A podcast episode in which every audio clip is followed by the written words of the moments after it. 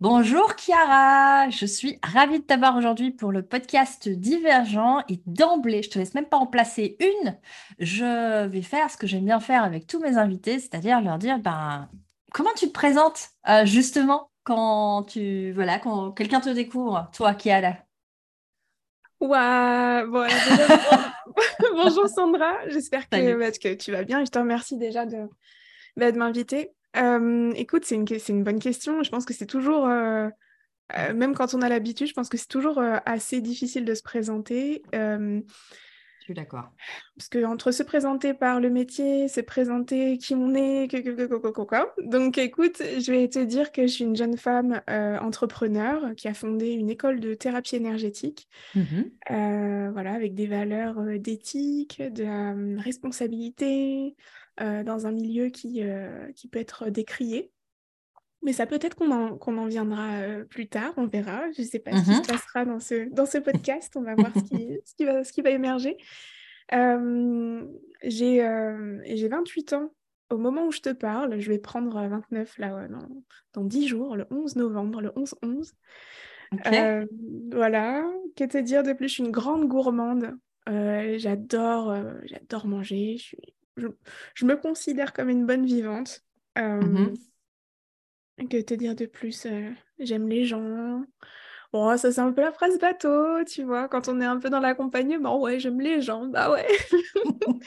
mais, euh, mais, voilà, que te dire de plus Je vis dans le sud de la France. Mmh pour moi, c'était hyper important de revenir aux sources euh, puisque le Sud est vraiment ma région de cœur. J'y ai vécu quand j'étais petite et j'ai eu le mhm. plaisir de prendre la décision. Euh, c'est même pas une. on peut dire que c'est de la chance, mais en tout cas, j'ai pris la décision de tout quitter pour, euh, pour redescendre dans le Sud parce que ça devenait vital pour moi de me mhm. rapprocher du, soleil et de la mer, qui sont deux, deux éléments indispensables aujourd'hui à mon bien-être.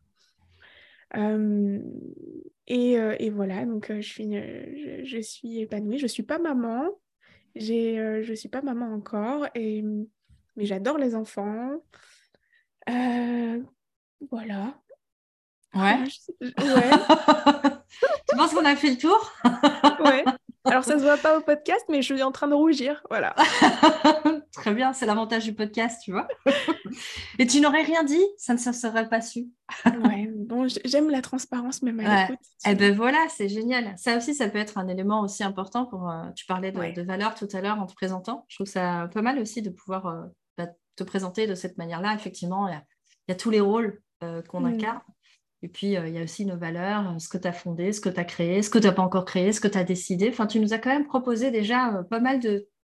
Tu as semé déjà pas mal de petites graines. Ouais, ouais. Et on a déjà entrevu quelques, quelques petites facettes. Et un jeu que j'aime bien proposer, justement, juste après ce, premier exercice un peu périlleux de la présentation improvisée, pris un peu de cours, c'est de faire un portrait chinois.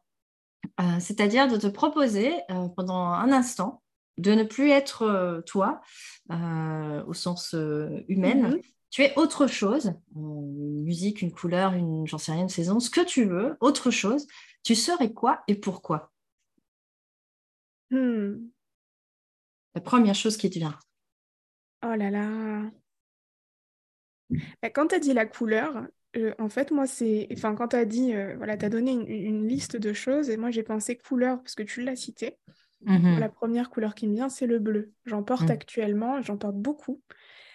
Avec le blanc, c'est ces deux couleurs que je porte, je crois, le, plus, et qui font mmh partie intégrante aussi de mon branding et de, vraiment de l'identité visuelle aussi de l'école que j'ai fondée. Et pourquoi? Qu'est-ce que ça représente pour toi, le blanc et le bleu, justement? Ouais, le bleu, c'est vrai. Bon, déjà, il y a un lien direct avec euh, l'aspect euh, de l'élément de l'eau.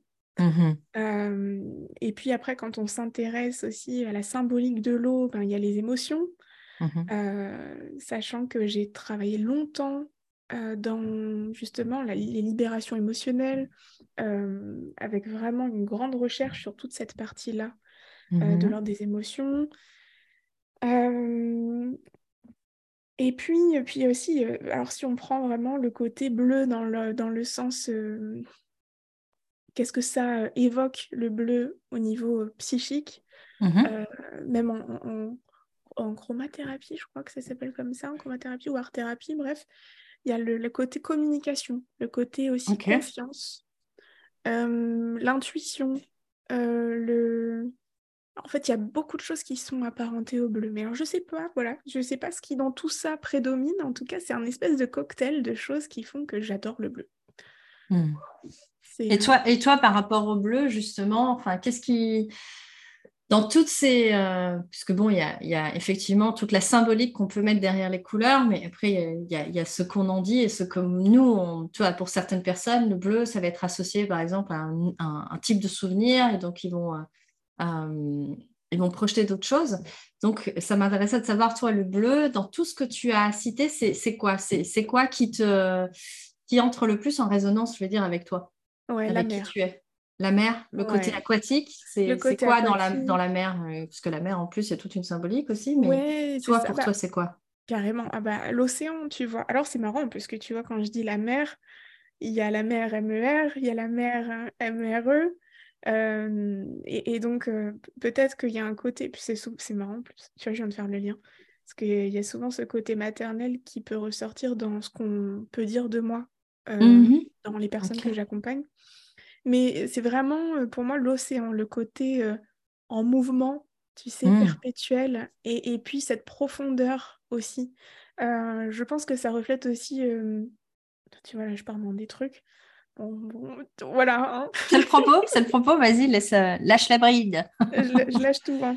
Non, mais il y a aussi, tu sais, cet aspect de profondeur, de, mm. de, de on ne sait pas ce qu'il y a au fond, et puis euh, ça peut être mystérieux à la fois, intrigant, à, la fois c'est beau, et il y a une espèce d'immensité, euh, mm. un truc un peu impalpable.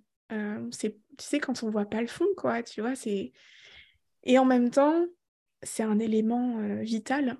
Euh, c'est sans eau, il n'y a pas de vie.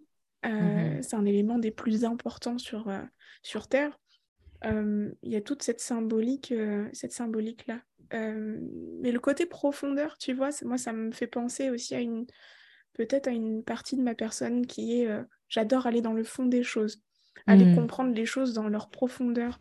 Si tu me dis un truc, euh, tu peux être sûr que je vais soit te poser des questions pour être sûr d'avoir bien compris, soit je vais aller faire moi-même mes recherches. Mais il y a ce côté aussi d'aller dans le fond des choses, d'aller chercher euh, la profondeur, la compréhension. Hmm. Euh, voilà. Ok. Donc voilà, c'est tu vois le, bleu en tout cas dans ce que dans ce que tu nous as partagé et dans j'imagine qu'on pourra faire le lien voilà à plusieurs endroits. Ah tu parlais à la fois des émotions puisque il y a y, a, aussi toute la, j'ai envie de dire moi avec mes mots, mais l'intensité de, de, ce monde-là euh, qu'on peut retrouver aussi quand les éléments comme l'eau se déchaînent. Mais mmh. il peut y avoir aussi, le... enfin tu parlais du mouvement, donc j'aimais bien cette idée, c'est que ça peut être à la fois euh, calme, agité. Euh, et je trouve que les émotions, pour ça, effectivement, le parallèle que tu fais est intéressant parce que ça, sa émotion, le bleu, la profondeur, il y a beaucoup de choses ouais, qui, sont, qui s'entremêlent, en tout cas, dans ce que je vois. Euh, plus ce côté maternel, en plus, que tu disais que, que, bah, voilà, que les personnes que tu accompagnes euh, vont avoir euh, tendance à, te, voilà, te, à te faire comme effet de miroir en disant bah, que tu as un côté voilà, qui se veut très enveloppant, finalement chaleureux, j'imagine. J'en déduis que c'est ça que ça veut dire. en voyant. ils n'ont pas le visuel, mais moi j'ai le visuel. Donc, du coup. Mais ils ont la voix déjà. Et la voix, ça dit déjà pas mal. Euh, donc, ouais, tu parlais de couleur, alors ce serait le bleu, le bleu profond, alors, du coup. Le bleu, tu vois, je suis. Alors, il y a le... en fait tous les types de bleu, j'adore. Ouais. Euh, je sais pas, voilà, je sais pas te dire, j'ai tous les types de bleu. Pour moi, c'est juste waouh, à mes yeux. Quand je, je, vois du bleu, il y a tout mon, mon, corps qui pétille à mmh. l'intérieur, ça s'ouvre. Et, et, ça, que ce soit du bleu marine, que ce soit du turquoise, du bleu ciel, euh, vraiment tous les types de bleu me parlent beaucoup, beaucoup. Et, tu vois, ce, lien avec la mer, on, tu parlais de mouvement tout à l'heure pour revenir encore euh, sur ce mmh côté-là. Il y a aussi le côté euh, vague. Mmh et, euh, et, tu, parcours de résilience, hein, c'est un petit peu le sujet aussi de ton podcast. le, fait de savoir surfer sur la mmh vague, de pouvoir autant être en haut de la vague comme au creux et de pouvoir justement apprendre à surfer sur ces différents différents états d'âme, différents cycles de la vie aussi. Et ben, je pense qu'on va y venir, mais j'ai eu un parcours qui est quand même relativement atypique et mmh. qui, fait, qui peut complètement faire le lien aussi avec ce, mouvement de l'eau. Cette notion de mouvement. Eh ben, tu me fais la transition parfaite parce que la question d'après, c'était, enfin, c'est même pas vraiment une question, c'est plus une proposition. C'est, ben voilà, le podcast, le but, c'est vraiment de pouvoir écouter des histoires uniques et singulières de, de résilience. Donc, tu parlais de ton parcours. ben, dis-nous ce que tu veux de ton parcours. Tu le commences où tu veux, tu le termines où tu veux, et on a le temps. Ok. Euh, alors, si je devais euh, vous parler de mon parcours là, euh, de la manière la plus simple, parce qu'il n'est pas évident à, en tout cas à, condenser, mmh ce serait d'évoquer deux parcours en parallèle. En fait, c'est comme si ça suffisait pas d'en avoir un. Là, je voudrais vous en partager deux, mais il faut comprendre que ces deux-là étaient en parallèle tout du long de ma vie. D'accord.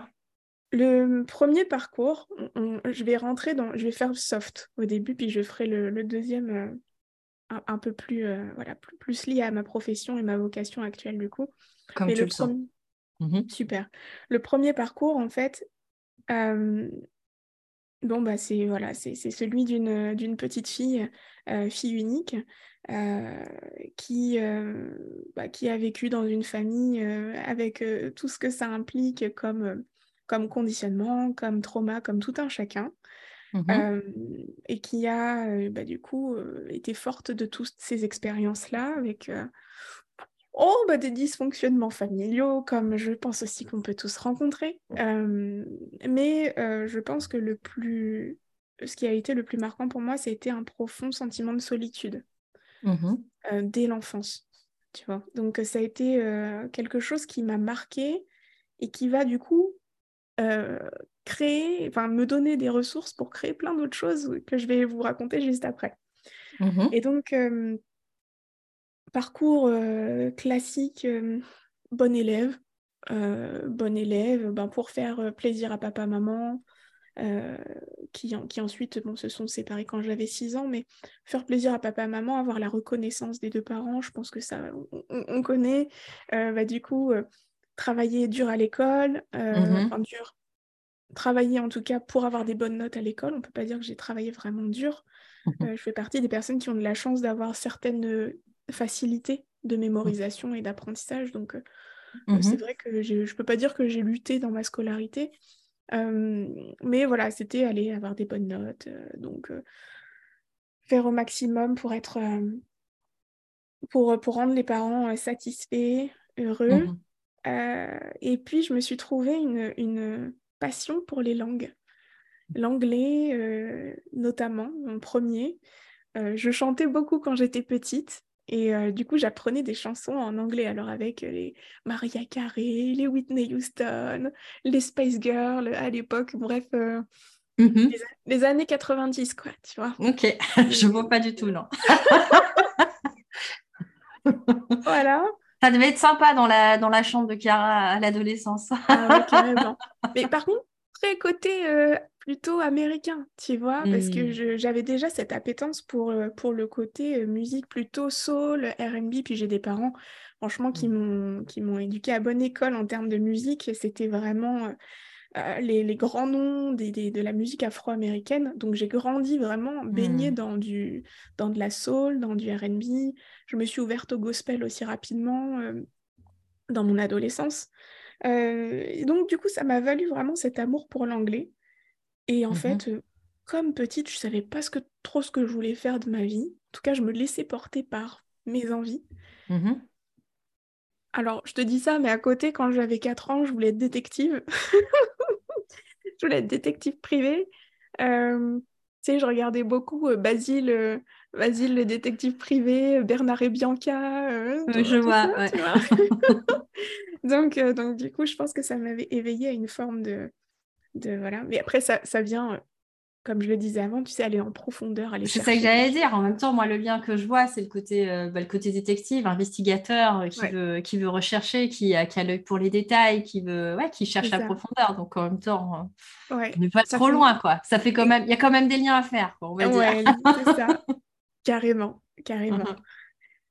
Mhm. ouais, donc du coup, voilà, amour pour les langues. Et je me dis, bah, je me, je me laisse porter, tu sais, on, te demande ce que tu veux faire plus tard. Moi, j'en ai aucune idée. Enfin, Mmh très rapidement, on te, met vraiment face à la réalité de il, faut, il faut choisir un métier. Putain, j'ai 12 ans, 13 ans, mais qu'est-ce que tu veux que j'en sache, moi, de ce que je vais faire Tu vois, j'en sais rien. Laisse-moi être une enfant, une ado. Et, et, du coup, bah, en fait, comme les langues me, me, parlaient beaucoup, c'est rigolo, ça aussi, ce que je viens de dire là. ouais, je trouve ça rigolo aussi. Comme langues te parlaient beaucoup. Mmh voilà. et ben, je me suis naturellement orientée vers ce, pourquoi j'étais bonne, entre guillemets, à l'école, où j'excellais, c'était vraiment l'anglais, l'espagnol, où j'avais vraiment des facilités. Donc, mmh j'ai passé un baccalauréat ES, euh, euh, bac ES, euh, que j'ai eu avec, avec une mention. J'avais fait une classe européenne, participé à des, des trucs de, de, débats citoyens en anglais et tout. Enfin, bref, mmh tout ce qui pouvait avoir de l'anglais, moi, j'y allais, il n'y avait pas de souci. C'est ça. Et puis, euh, et puis bah, 16 ans, le bac en main, euh, en poche, euh, bah, il est temps de choisir quelque chose. Donc, bah, je me suis orientée naturellement vers une fac de langue, du coup. Et puis, j'ai commencé à faire une licence en langue étrangère appliquée au commerce avec de l'anglais, de l'espagnol. Et puis, comme si ça ne suffisait pas, je me suis dit, tiens, si je me rajoutais des options de langue avec de l'italien, du, russe, de l'arabe. Et donc, je me, suis, je me suis rajouté tout un tas de langues que j'ai adorées. Mais qu'on se le dise, quand tu rentres euh, en vie étudiante, comment te dire que euh, bah, en fait, tes études, tu, en fait, tu découvres la liberté. Donc, du coup, bah, tu sors, euh, voilà, tu, tu, profites de ta vie, tu profites de ta vie étudiante. C'est une vie d'adulte qui commence sans les mmh parents. Tout ce que tu n'avais pas le droit de faire, bah, tu as la possibilité de le faire. Mmh Donc, j'ai, on va dire, euh, j'ai bien festoyé comme il fallait. et en même temps, bah, ça ne m'a pas empêché, euh, bah, ça aussi encore, euh, merci à mes parents, à l'univers, je ne sais pas à qui il faut que je remercie, mais de m'avoir donné cette capacité d'avoir des facilités, parce que du coup, j'ai pu obtenir ma licence quand même avec mention aussi, malgré le mmh. fait que je n'allais pas en cours. Mmh donc ça aussi, ça c'était ça c'est cool. c'est pas mal, hein, c'est un bel avantage. c'est un, bel avantage. Et bon, alors quelque chose qui est important, qui va commencer à marquer ce parcours assez atypique, c'est que bon, bah, quand j'ai été au, lycée, donc en train de passer le bac, je fais juste un mini rewind. Mmh je vivais avec ma maman et bon, bah, on, va, on va dire que on, faisait attention financièrement. Euh, voilà, ma maman, à un moment donné, bah, m'a élevée seule et avait un peu tout à, sa, charge. Mmh Donc, du coup, j'ai vécu une partie, voilà, une partie de ma vie avec mon père, une autre partie avec ma mère. Ça a été un petit peu compliqué, voilà, comme, comme ça peut l'être dans certaines familles. je ne rentrerai pas trop dans le détail au cas où au cas où on m'écoute. c'est ok. au, cas où on m'écoute. Mais bon, pour, pour la faire courte, bon, bah, voilà, ça n'a pas été facile. Mm-hmm. et avec ma maman, c'est vrai qu'il bah, y avait ce côté financier où il fallait faire attention. Et rapidement, à mes 15 ans, euh, j'ai commencé à donner des cours d'anglais euh, particuliers pour pouvoir euh, à la fois aider ma mère, à la fois moi me faire un peu d'argent de poche aussi. Mmh et mmh puis, j'avais un chéri à l'époque qui avait une maman qui bossait à l'usine. Et bon, malgré le fait que j'avais 15 ans et demi, normalement, j'avais pas trop le droit de bosser. on m'a dit, oh, bah vas-y, on dit que tu as 16 ans et puis on te fait bosser à l'usine. Donc, j'ai commencé à travailler à l'usine à mes 15 mmh ans et demi, à toutes mes vacances scolaires, ce qui m'a permis aussi de pouvoir aider à la maison et en même temps, moi, pouvoir aussi me commencer à avoir des premiers argent de poche et euh, ça va pouvoir te faire plaisir aussi toi aussi de ton côté quoi ouais c'est mhm. ça après je faisais plus plaisir aux autres bizarrement que qu'à moi tu vois déjà à ce moment là c'était euh, j'offrais des cadeaux à mes, à mes potes euh, c'était plus plus dans ce sens mais j'avais mis un petit peu voilà j'avais mis un petit peu de côté quand même mhm. donc voilà, ce, ce truc-là va commencer à marquer le reste, puisque bah, depuis mes 15 ans et demi, je n'ai pas arrêté de bosser. C'est-à-dire qu'après, j'ai toujours été en activité. Et donc, bah, quand je suis arrivée pour, euh, pour mes études en langue étrangère appliquée, bah, rapidement, en fait, je me suis mise à travailler aussi. Donc, certes, voilà, j'avais mes études, je, je sortais aussi pas mal, mais j'ai commencé à bosser directement. Et on m'a proposé, euh, donc c'est un format qui, euh, je ne sais plus si c'était en première ou en deuxième année, à partir de la première ou la deuxième année. Mais bref, on a commencé à me proposer un, format qui s'appelait Emploi Avenir Professeur, qui me permettait de commencer déjà à, être enseignante dans, au, collège en tant que prof d'anglais. Mmh je me suis dit, bon, bah écoute, pourquoi, pas, ça va me faire des autres côtés, ça va me permettre de voir le métier, puis a priori, c'est vers là que je me dirige, donc euh, allons-y. Mmh quoi, te dire de plus? Euh, ben que voilà, j'ai commencé à bosser en tant que, en tant que, en tant que prof. Euh, après, ben, il y a eu une réalité financière quand on est étudiant qui était que ben, en fait, ça suffisait pas. Mmh ça ne suffisait pas, donc j'ai commencé à prendre un autre à donner des cours particuliers à côté. Mmh j'ai bossé dans le prêt-à-porter et puis alors à l'école, à l'école, à l'université et au lycée, j'ai toujours été très portée par la musique et par la danse aussi. Mmh et avec une, avec une copine, on a monté une troupe de cheerleading. Ok. Voilà, une troupe de cheerleaders de l'université. Donc, et puis on a commencé à proposer des prestations euh, au mi-temps euh, des, matchs euh, universitaires. Mmh, mmh, mmh, donc du coup, je me retrouve, ouais, je me retrouve 17 ans à Rouen, donc en Normandie, à moitié prof d'anglais, à moitié, enfin à moitié, à moitié prof d'anglais, en même temps capitaine de cheerleader. Je donne des cours d'anglais à côté. J'ai ma licence que je suis en train de passer, et puis à côté, le week-end, je bosse dans un bar le soir en tant que barmaid. Et après ce boulot-là, je repars à, vers minuit pour faire le vestiaire d'une boîte de nuit. Donc, pour te dire déjà, je commence dans le, on va dire dans, la vie active, mais super active en fait. Voilà, c'est ça. Hyper active. Exactement. Mais déjà, tu vois, il y a cette casquette un peu, euh, enfin, de caméléon en fait, qui commence à ressortir déjà très tôt en fait. Mmh, mmh, mmh, donc, bah voilà, trois ans se passent, je rentre en master et là, je, me rends compte que ça devient sérieux et que à un moment donné, euh, là, il va falloir que je passe le concours pour être prof d'anglais. Mmh Seulement, bah, mes trois ans dans l'établissement en tant que, en tant qu'à moitié prof, où j'étais à moitié en observation, à moitié je prenais en charge des élèves, euh, bah, ces trois ans en fait m'ont permis de me rendre compte que c'était pas fait pour moi. Mmh. Pas par la transmission, parce que c'était vraiment ce que j'adorais. J'adore les enfants, j'adore transmettre, j'adore aussi leur permettre de révéler leur potentiel, de, leur permettre de croire en eux, de, de voir, enfin de leur permettre de, mettre de la conscience chez eux, de tout ce qu'ils pourraient développer, vraiment de, ouais, de leur potentiel en fait. Mmh, mmh, Et mmh. j'adorais faire ça avec les enfants. Et euh, bah, d'ailleurs, j'avais voilà, les, les, enfants euh, vraiment m'appréciaient beaucoup. Euh, parce que ben, je, je, pense qu'on avait aussi ce lien qui était un peu particulier où je leur permettais vraiment de reprendre confiance en eux par rapport à ce qu'ils mmh. vivaient à la maison ou bah, de ce qu'ils vivaient dans la cour d'école. quoi. Et du coup... Et, donc le côté transmission, ça, tu vois bien que, enfin, ça, ça te parlait toujours. Et qu'est-ce qui, qu'est-ce qui du coup t'a fait prendre conscience, comme tu disais, que, que finalement ça ne te convenait pas? En fait, ce qui ne me convenait pas, c'était le cadre. Hmm. La transmission me parle, les enfants, j'adore, mais en fait, c'est le, vraiment le cadre de me dire, je vais être prof d'anglais toute ma vie, dans une salle de cours, dans un même établissement sans perspective d'évolution. Et pour moi, il y a quelque chose de l'ordre de, comment dire, de la routine qui ne me convient pas. Euh, mmh. J'ai ressenti très fort un appel de me dire mais punaise, je, vais m'ennuyer à un moment donné, même si j'adore les enfants, j'adore transmettre et que c'est pas les mêmes enfants à chaque fois, mais le mmh programme ne change pas, euh, le, cadre ne va pas changer à moins que je sois mutée, je sais pas, tous les ans dans une autre école, mais ce qui n'arrive pas en fait quand tu te mets dans un établissement, il y a de grandes chances que tu y sois pendant plusieurs années. Mmh et tu n'as pas forcément de perspective d'évolution. Quand tu es prof, tu es prof en fait. Après, à part le salaire qui augmente, parce que tu prends des points, etc., il y a un système de points. Mais en réalité, moi, je m'en fous du salaire. Là, ce que je veux, c'est moi être épanouie. Mmh et, et, du coup, je me suis bien rendu compte que là, en fait, ça commençait déjà à me à m'étriquer. Mmh comme si la salle de classe devenait une boîte. Mmh et je ne me voyais pas enfermée dans une boîte pendant 30 ans.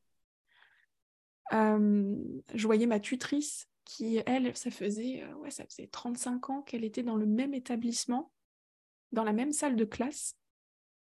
je me suis dit, mais c'est pas. Non.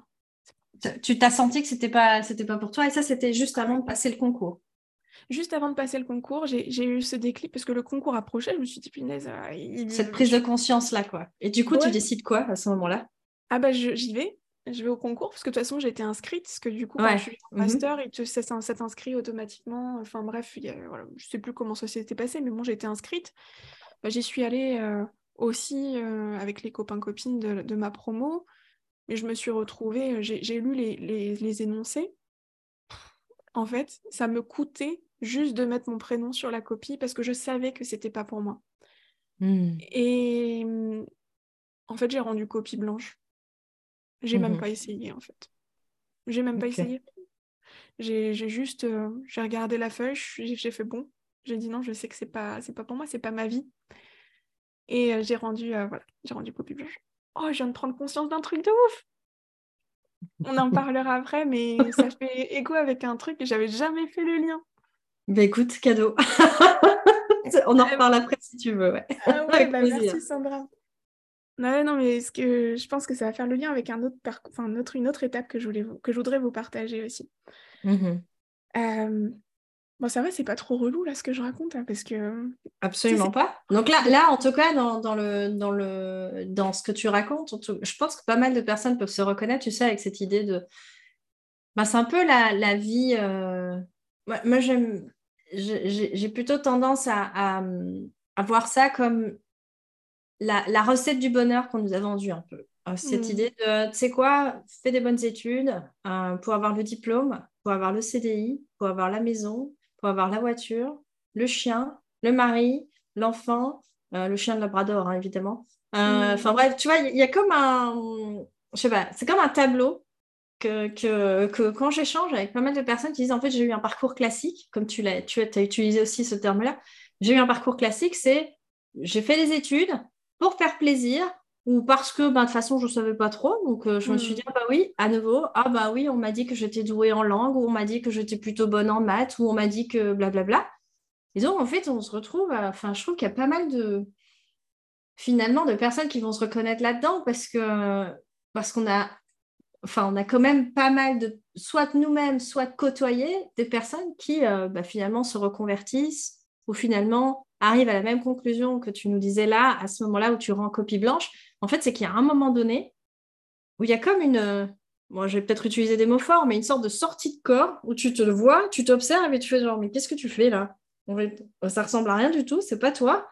Euh, donc, euh, et ça en général, c'est le moment, je pense, charnière ou pivot de l'histoire, non? Ouais. Quand tu as ce déclic ou cette prise de conscience, alors bon, toi, tu es au moment de la copie blanche et du concours, il y en a d'autres où ça va être lors d'un licenciement, d'un deuil, enfin bref, quelque chose qui fait qu'à un moment donné, c'est comme si on avait un, un réveil à soi, quoi. Il y a comme une sonnette intérieure qui fait genre Ouh, qu'est-ce que tu fous? C'est ça, c'est exactement ça.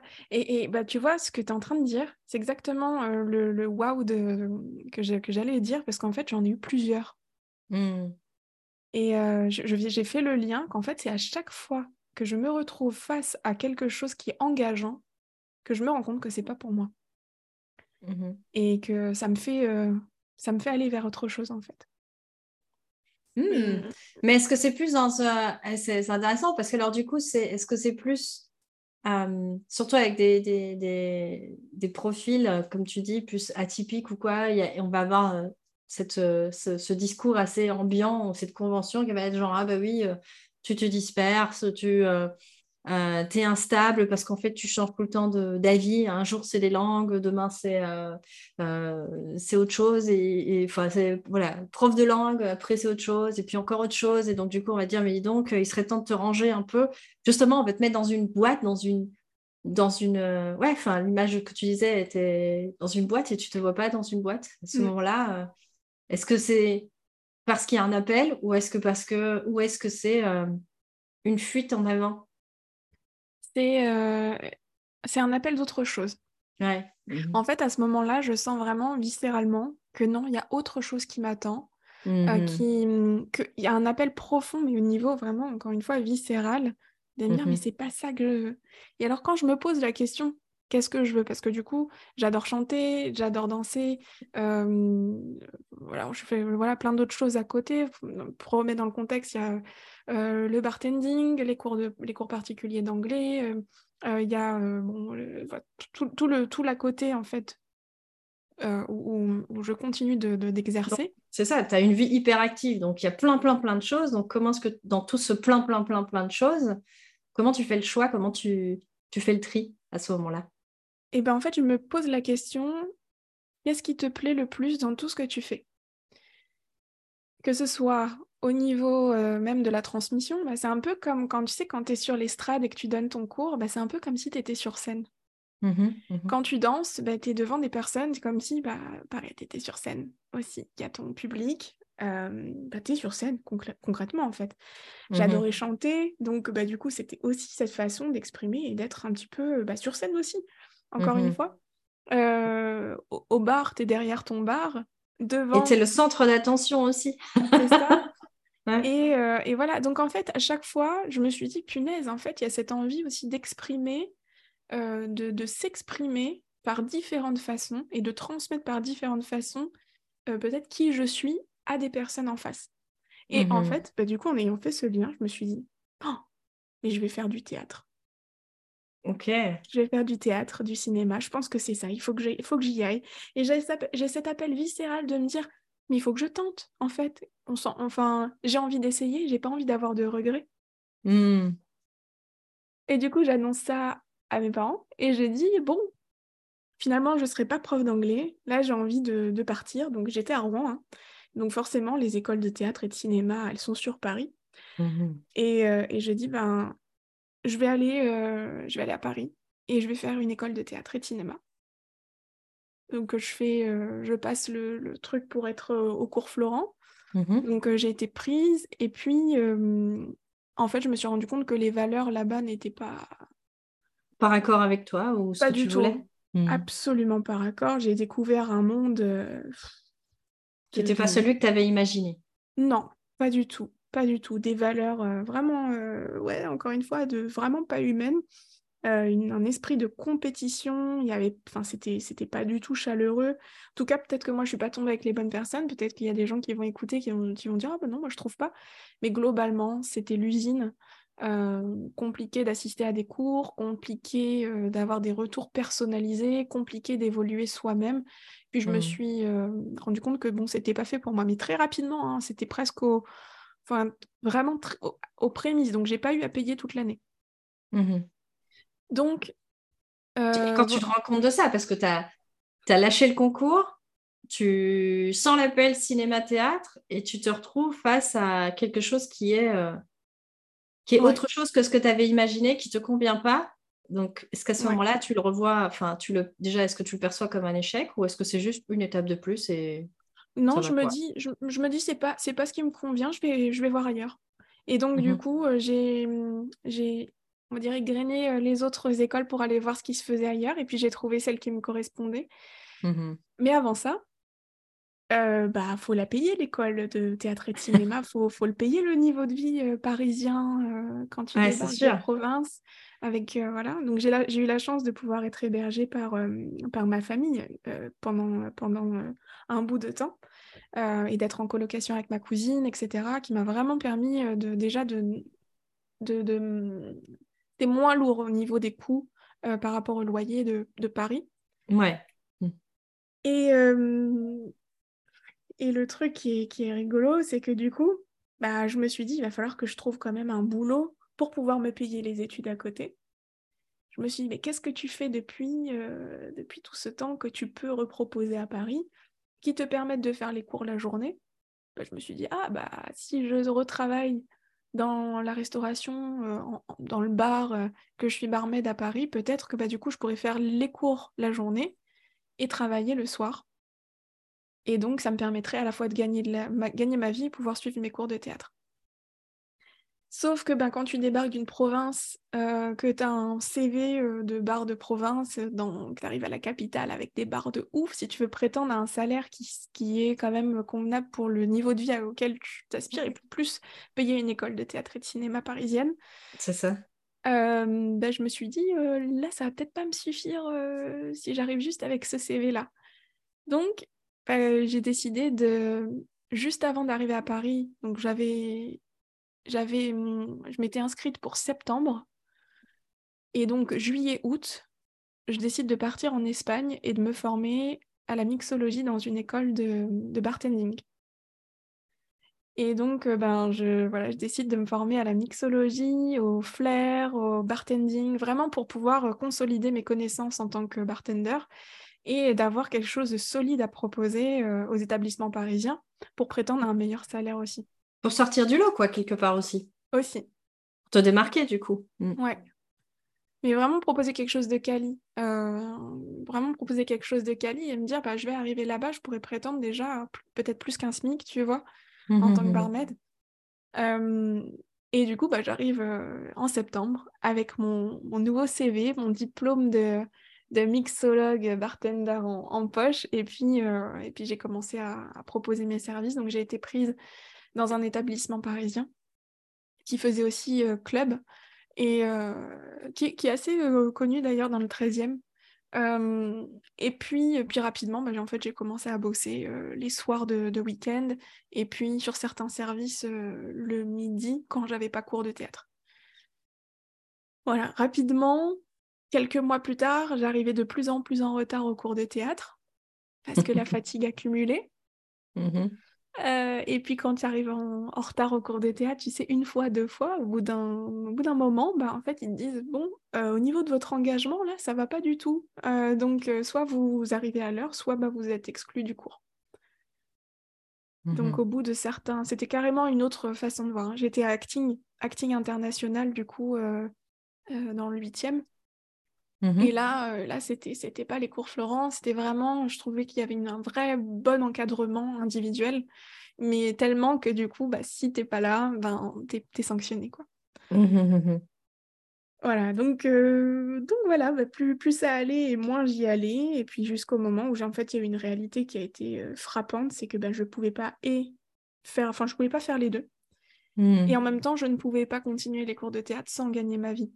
Donc, ben, je me suis dit, ben, c'est pas grave, tu feras des courts-métrages, tu apprendras sur le terrain, parce qu'il y a plein de castings, il y a plein de choses, maintenant que tu connais du monde, euh, que tu as les bons trucs, et ben tu feras des. apprendras sur le terrain plutôt dans des, euh, mmh. directement sur des tournages plutôt qu'à l'école.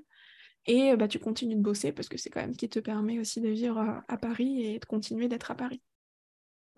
Donc voilà, donc j'arrête l'école de théâtre et de cinéma et puis je me focalise sur, euh, sur le bar. Et puis au final, bah, quand je me focalise sur quelque chose, bah, j'ai, on va dire, l'envie de pouvoir aller plus loin, plus loin, plus loin. Aller dans la profondeur. ah bah voilà, exactement. exactement. Et puis, bah, puis, rapidement, bah, je deviens euh, responsable d'un rooftop euh, sur un, dans un hôtel parisien.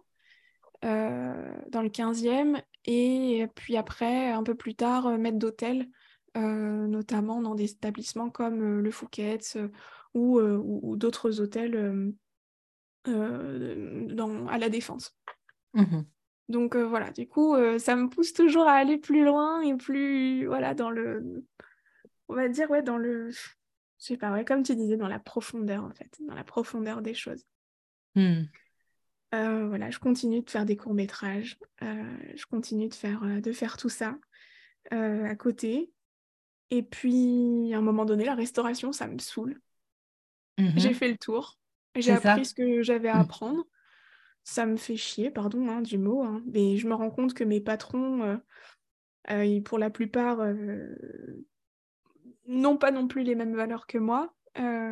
j'ai rencontré beaucoup de, j'ai été vraiment, euh, comment dire, au, contact de, beaucoup de misogynie, euh, mmh. de...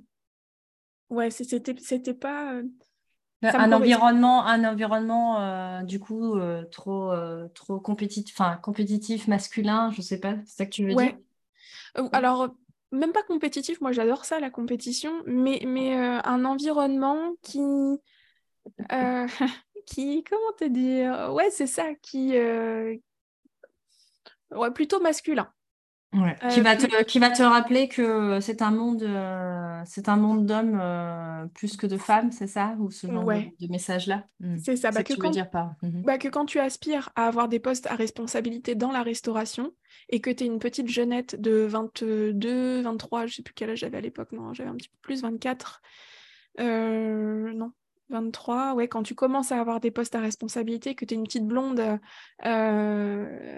toute jeune, et que tu fais bien ton boulot et que ça les fait chier en fait, ça les fait chier, bah du coup, euh, j'ai ouais, été confrontée quand même à des réflexions et à certaines euh, choses qui pourraient même presque relever du harcèlement en fait, de la part mmh, mmh, de mmh. certains supérieurs qui en attendaient plus de moi parce que j'étais plus jeune et parce que j'étais une femme. Et donc à ce moment-là, tu te rends compte que, enfin un peu comme, euh, comme tu disais par rapport au cours Florent, c'est tu sens que l'environnement ou les valeurs ne te correspondent pas. Et tu as un nouvel appel à ce moment-là? Ouais, je pars, ouais.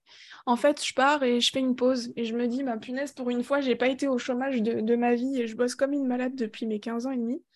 Euh, en fait, je vais faire, je, vais prendre mon chômage, en fait. Je vais, je vais prendre quelques mois. Puis ça n'a pas duré très longtemps parce que euh, rapidement, ouais, j'ai ce nouvel appel euh, des tripes qui me dit, mais Chiara, mais t'adores la musique mais t'as toujours chanté étant petite, mais bah, fais de la chanson, mais lance-toi mhm. dans la musique. Et du coup, voilà, nous, le nouvel appel, ouais, c'est ça. Nouvel appel, nouvel objectif. Et là, euh, et là, effectivement, je suis à fond mon appel. Je commence à. J'enregistre, euh, enfin, j'écris des chansons, je découvre des, des, des, prods sur Internet, je les récupère, je demande bien sûr l'autorisation euh, au, au, producteur, et puis, et puis je commence à, à griffonner comme ça sur ma feuille et, et, je ressors des, sons et je me dis, ah, mais ça, il faut que j'en fasse quelque chose. Donc, ben, je vais euh, trouver un studio qui peut m'enregistrer. J'enregistre mes sons toute seule avec un, un ingé son euh, du, du, studio. Et puis, je ressors toute contente avec ma petite, euh, ma petite plaquette, là, ma petite maquette MP3 propre. Et je me dis, bah, tiens, je vais aller la mettre sur les réseaux. Et puis bah, je commence à, publier mon, son sur, sur les réseaux. Alors c'est le coming out euh, musical maintenant. Ils ont vu euh, le bar, ils ont vu euh, la scène, le théâtre, et maintenant ils voient la musique. Bon, tu sais, à un moment donné, ils disent, bon, elle est encore partie dans son truc. et, et, je commence à publier ça. Et en fait, très rapidement, il y a eu beaucoup, beaucoup de partages. Il y a eu un truc franchement assez dingue qui s'est qui s'est créé autour de ces petits partages que moi je faisais vraiment pour le pour le kiff pour le pour le plaisir. Mmh et mmh, et du coup en, ayant tous ces tous ces retours vraiment ça m'a conforté je me suis dit je vais en refaire d'autres en fait c'est cool. Bah tiens je vais reprendre une session de studio je vais refaire une autre chanson. Et hop je vais la republier et j'ai fait ça euh, plusieurs fois. Et en fait rapidement bah, il y a une équipe qui a voulu qui a commencé à se constituer autour de moi avec manager avec éditeur et puis jusqu'au moment où bah, en fait on, voilà, on a commencé à, produire, produire des sons. Il y avait un, EP en, prévision. J'ai sorti un single. Alors il y a encore des trucs qui doivent traîner sur les réseaux. Hein. J'ai sorti un petit single. on a tourné des clips. et puis après, je suis partie en, en petite tournée aussi dans les Alpes. Vraiment, c'était vraiment une belle expérience. C'était vraiment une très très belle expérience. Et en même temps que ce, parcours-là euh, en solo, euh, en participant à un concours de chant euh, parisien, je rencontre une personne qui me dit mais oh, tu devrais trop passer le casting pour rentrer dans la chorale de gospel. Voice Together et tout, franchement, tu as trop le profil parfait et tout, en plus, tu es soprane. Et, et moi, en fait, j'adore le gospel. Comme je t'ai dit, tu sais, au tout début, ouais. Mhm. J'ai grandi dans un environnement euh, avec musique afro-américaine. Je me suis ouverte au gospel quand j'étais ado. Ah, putain, quand on me dit ça, mais moi je me dis, mais oh, le truc de ouf, tu sais, la manifestation. Je me dis, waouh, mais un truc dont j'ai toujours rêvé. C'est pour moi, ouais, c'est ça. Ah ouais, tu sais, puis je me mhm. dis, ça tombe, c'est tout cuit. Euh, on aurait pu me dire, ah, une chorale, je sais pas quoi, non, une chorale gospel, genre tout ce que j'adore comme, comme ambiance. Mmh et, euh, et je savais même pas que ça, existait à Paris, tu vois. Moi, je, débarquais de, à Paris, donc je ne savais pas. Et mais je dis, bah ok, d'accord, donc je vais faire le casting. Et puis, bon, bah, je, je, suis prise. Et ensuite, ça a été une belle aventure pendant, euh, pendant 2-3 ans avec cette chorale, où on a fait euh, notamment des... On a participé à des concerts et on a accompagné des artistes euh, quand même bah, de renommée, et notamment bah, un concert qui va encore être un... Un, moment où tu vas, où tu vas ah prendre conscience de quelque oh, chose. C'est ça. un déclencheur. un déclencheur fort, ça va être le concert de Maria Carré. Ok. Donc, euh, on, accompagne Maria Carré à Bercy. Et puis, bon, bah, moi, en même temps, j'avais, tu sais, mon projet solo, comme je te disais, en, parallèle. Hein, et du coup, j'avais sorti mon single. Et euh, bref, concert de Maria Carré à, Bercy. Euh, Maria Carré, tu la vois pas comme ça déjà dans les couloirs de Bercy. Il faut savoir qu'il y a différents types d'accès quand tu travailles avec Maria Carré, tu as les personnes qui ont un working access.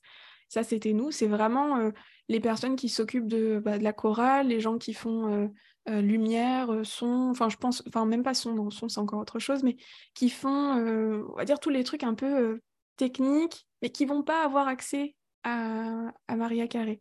ensuite, tu as un autre pass qui n'est pas le working access, c'est encore un autre chose et qui te permet d'avoir accès euh, je sais pas, à plus, à plus de trucs, plus à l'équipe de Maria Carré. Et ensuite, à le pass euh, full VIP, VIP pardon.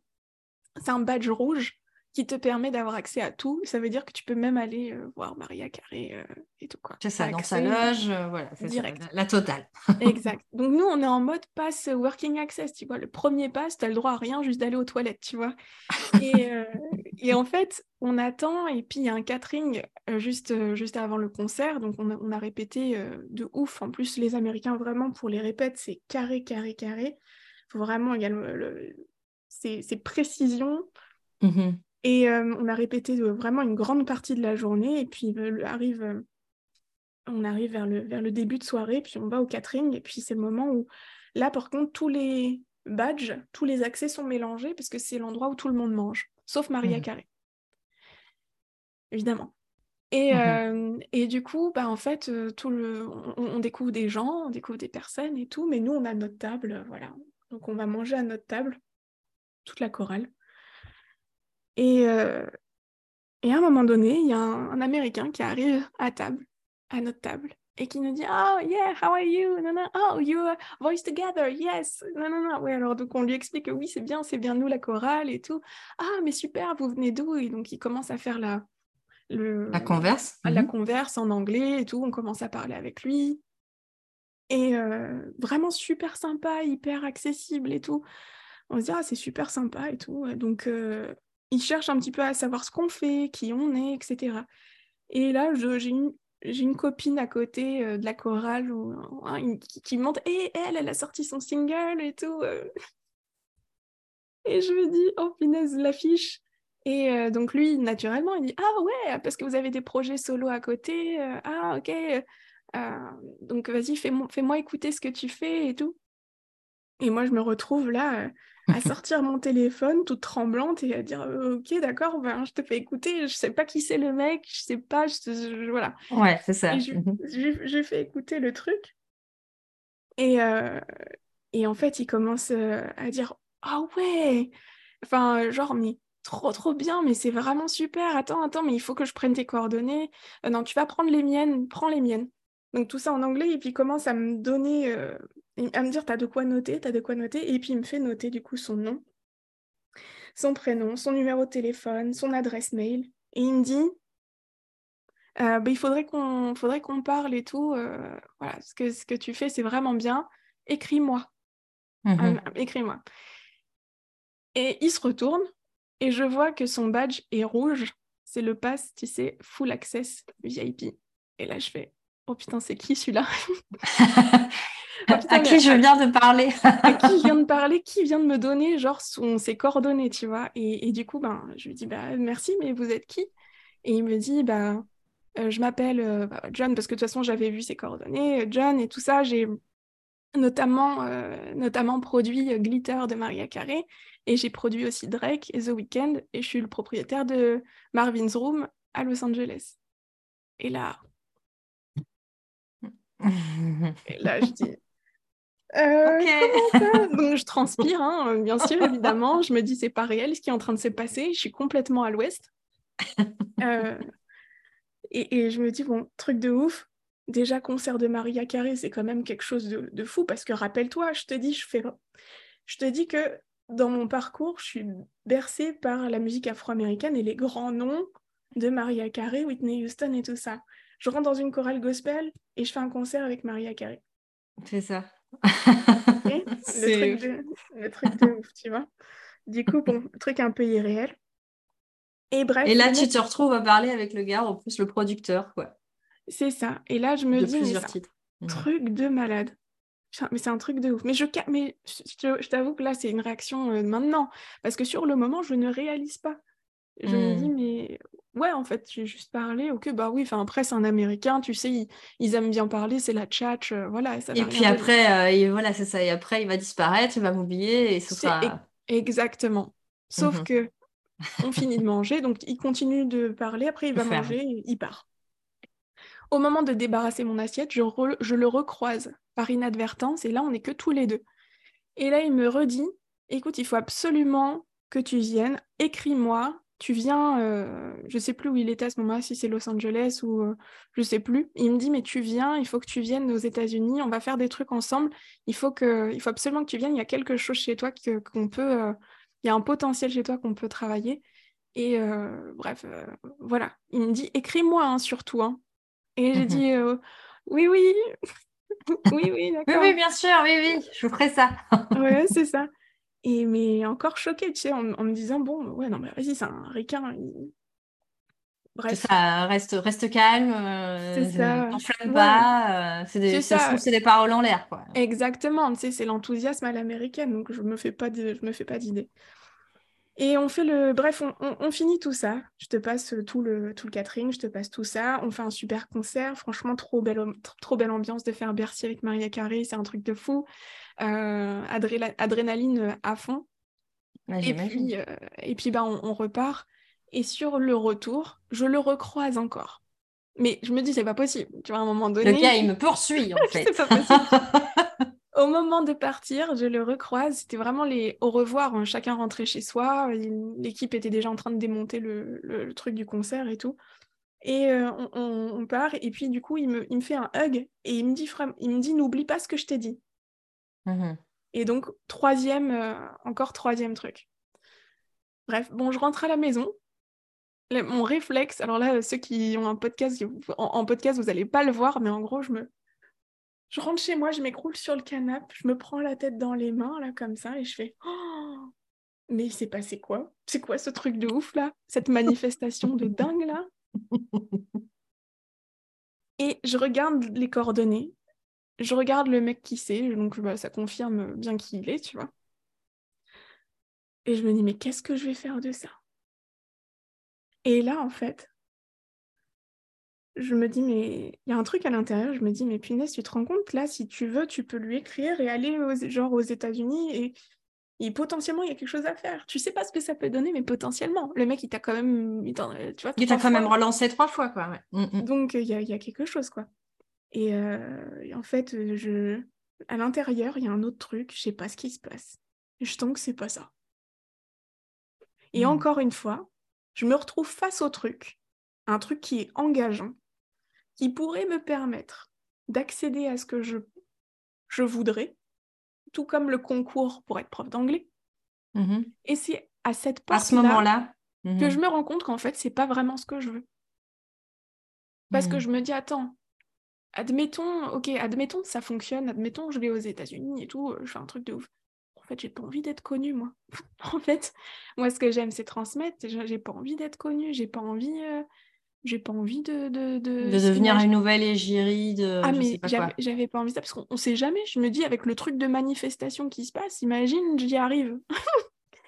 tu sais, dans ma tête, je me dis, si, tout, si vraiment tout est possible à ce point, imagine, j'y arrive, mais est-ce que c'est vraiment ce que j'aimerais? Mmh Et en fait, non. Je me suis dit, non, c'est pas ça. Je l'ai senti fort au fond de moi. Je me suis dit, non, en fait, moi, j'ai envie de quelque chose de, de tranquille. J'ai envie de de quelque chose de plus euh, discret, de plus... Euh... Oh, je sais pas, je me sentais pas. J'ai dit, mais non, en fait, je me vois pas faire ça. Et bien que j'adore la musique, bien que j'adore tout ça, et puis après j'ai eu des expériences qui ont fait que j'ai été un peu dégoûtée de l'industrie musicale parce que je me suis rendu compte à quel point bah, il y avait aussi pas forcément les mêmes valeurs. dès que tu commences à rentrer dans des choses sérieuses, les valeurs de, l'industrie musicale, elles sont pas top. Il y a beaucoup mmh de... Ouais, c'est beaucoup du piston, c'est beaucoup de de politique et de jeu. Enfin, c'est un peu comme, euh, enfin, j'imagine, il y a pas mal, toutes les industries ont un peu leur code, leurs règles du jeu, j'ai presque envie de dire. Euh, et, on n'est pas toujours forcément en raccord avec, euh, avec ces, règles du jeu et ces codes-là. Donc, on en revient encore à, un moment donné, il y a des valeurs qui te conviennent pas, une, ou des, ou des, ouais, des, des, mmh. procédés, des manières de fonctionner qui ne te conviennent pas, que ce soit le cours Florent, que ce soit le milieu euh, de l'ORECA, que ce soit bah là, ici, le monde de la musique. Et du coup, qu'est-ce qui se passe après genre, allez, raconte, Père Castor. Oh, punaise.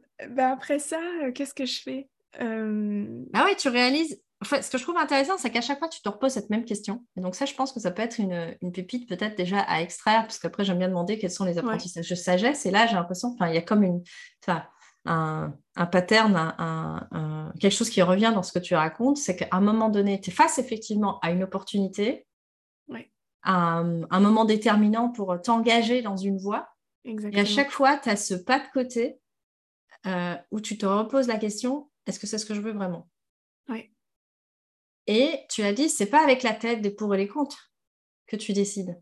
Hmm. À chaque fois, tu as dit, c'est viscéral. Enfin, tu as parlé beaucoup de. Finalement, hmm. c'est tu demandes à ton corps. C'est ça. Il y a ton corps, tu dis, je sens au fond de moi que c'est pas ça.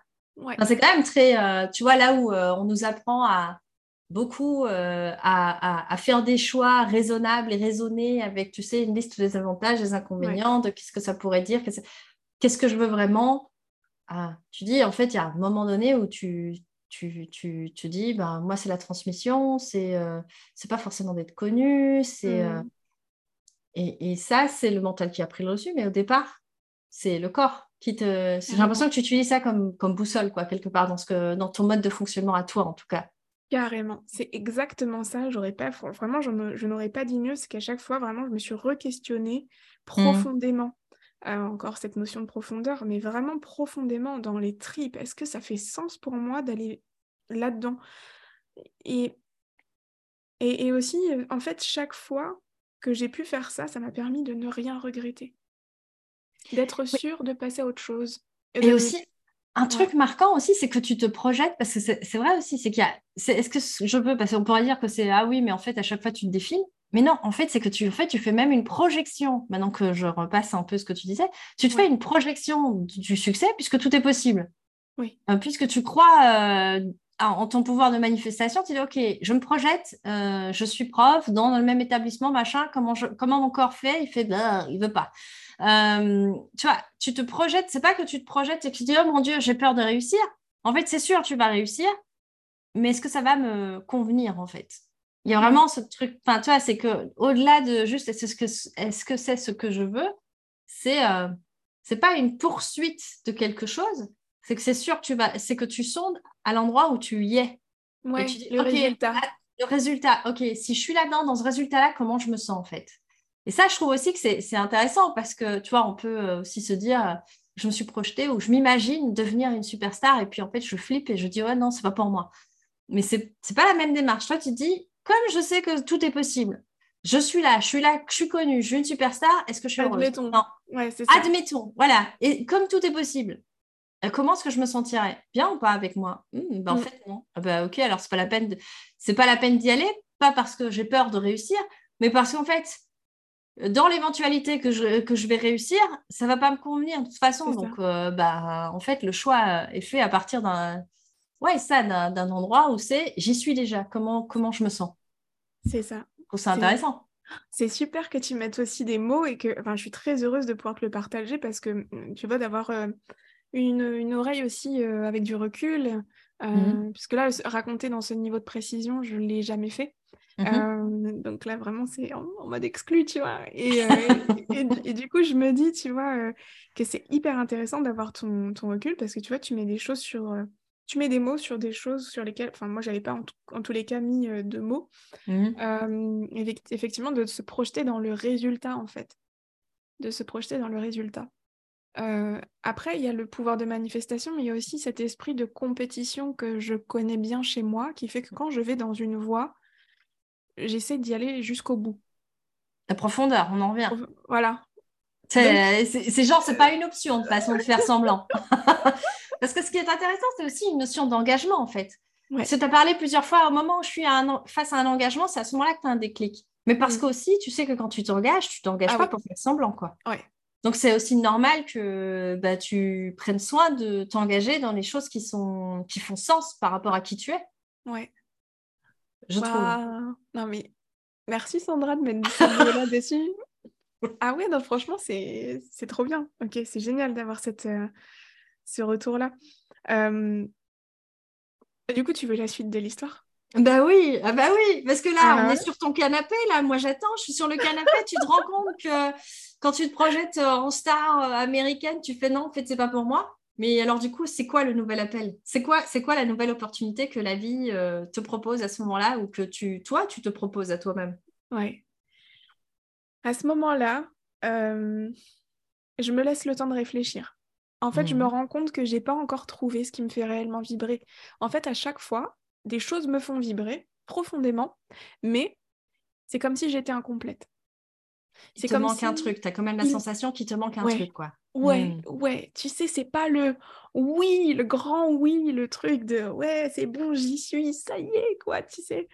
Euh, comme quand tu manges un plat, tu vois, et que tu te dis ah ouais, il est super bon, c'est mon plat préféré, et que ça y est, quoi. Alors que là, tu vois, le plat, il est bon, c'est super, mais tu sens que ça pourrait être mieux, qu'il pourrait, tu vois, peut-être un il manque, il manque une petite épice spéciale, quoi. Voilà, c'est ça. Exactement. Et donc, il te manque cette épice. C'est quoi l'épice, du coup?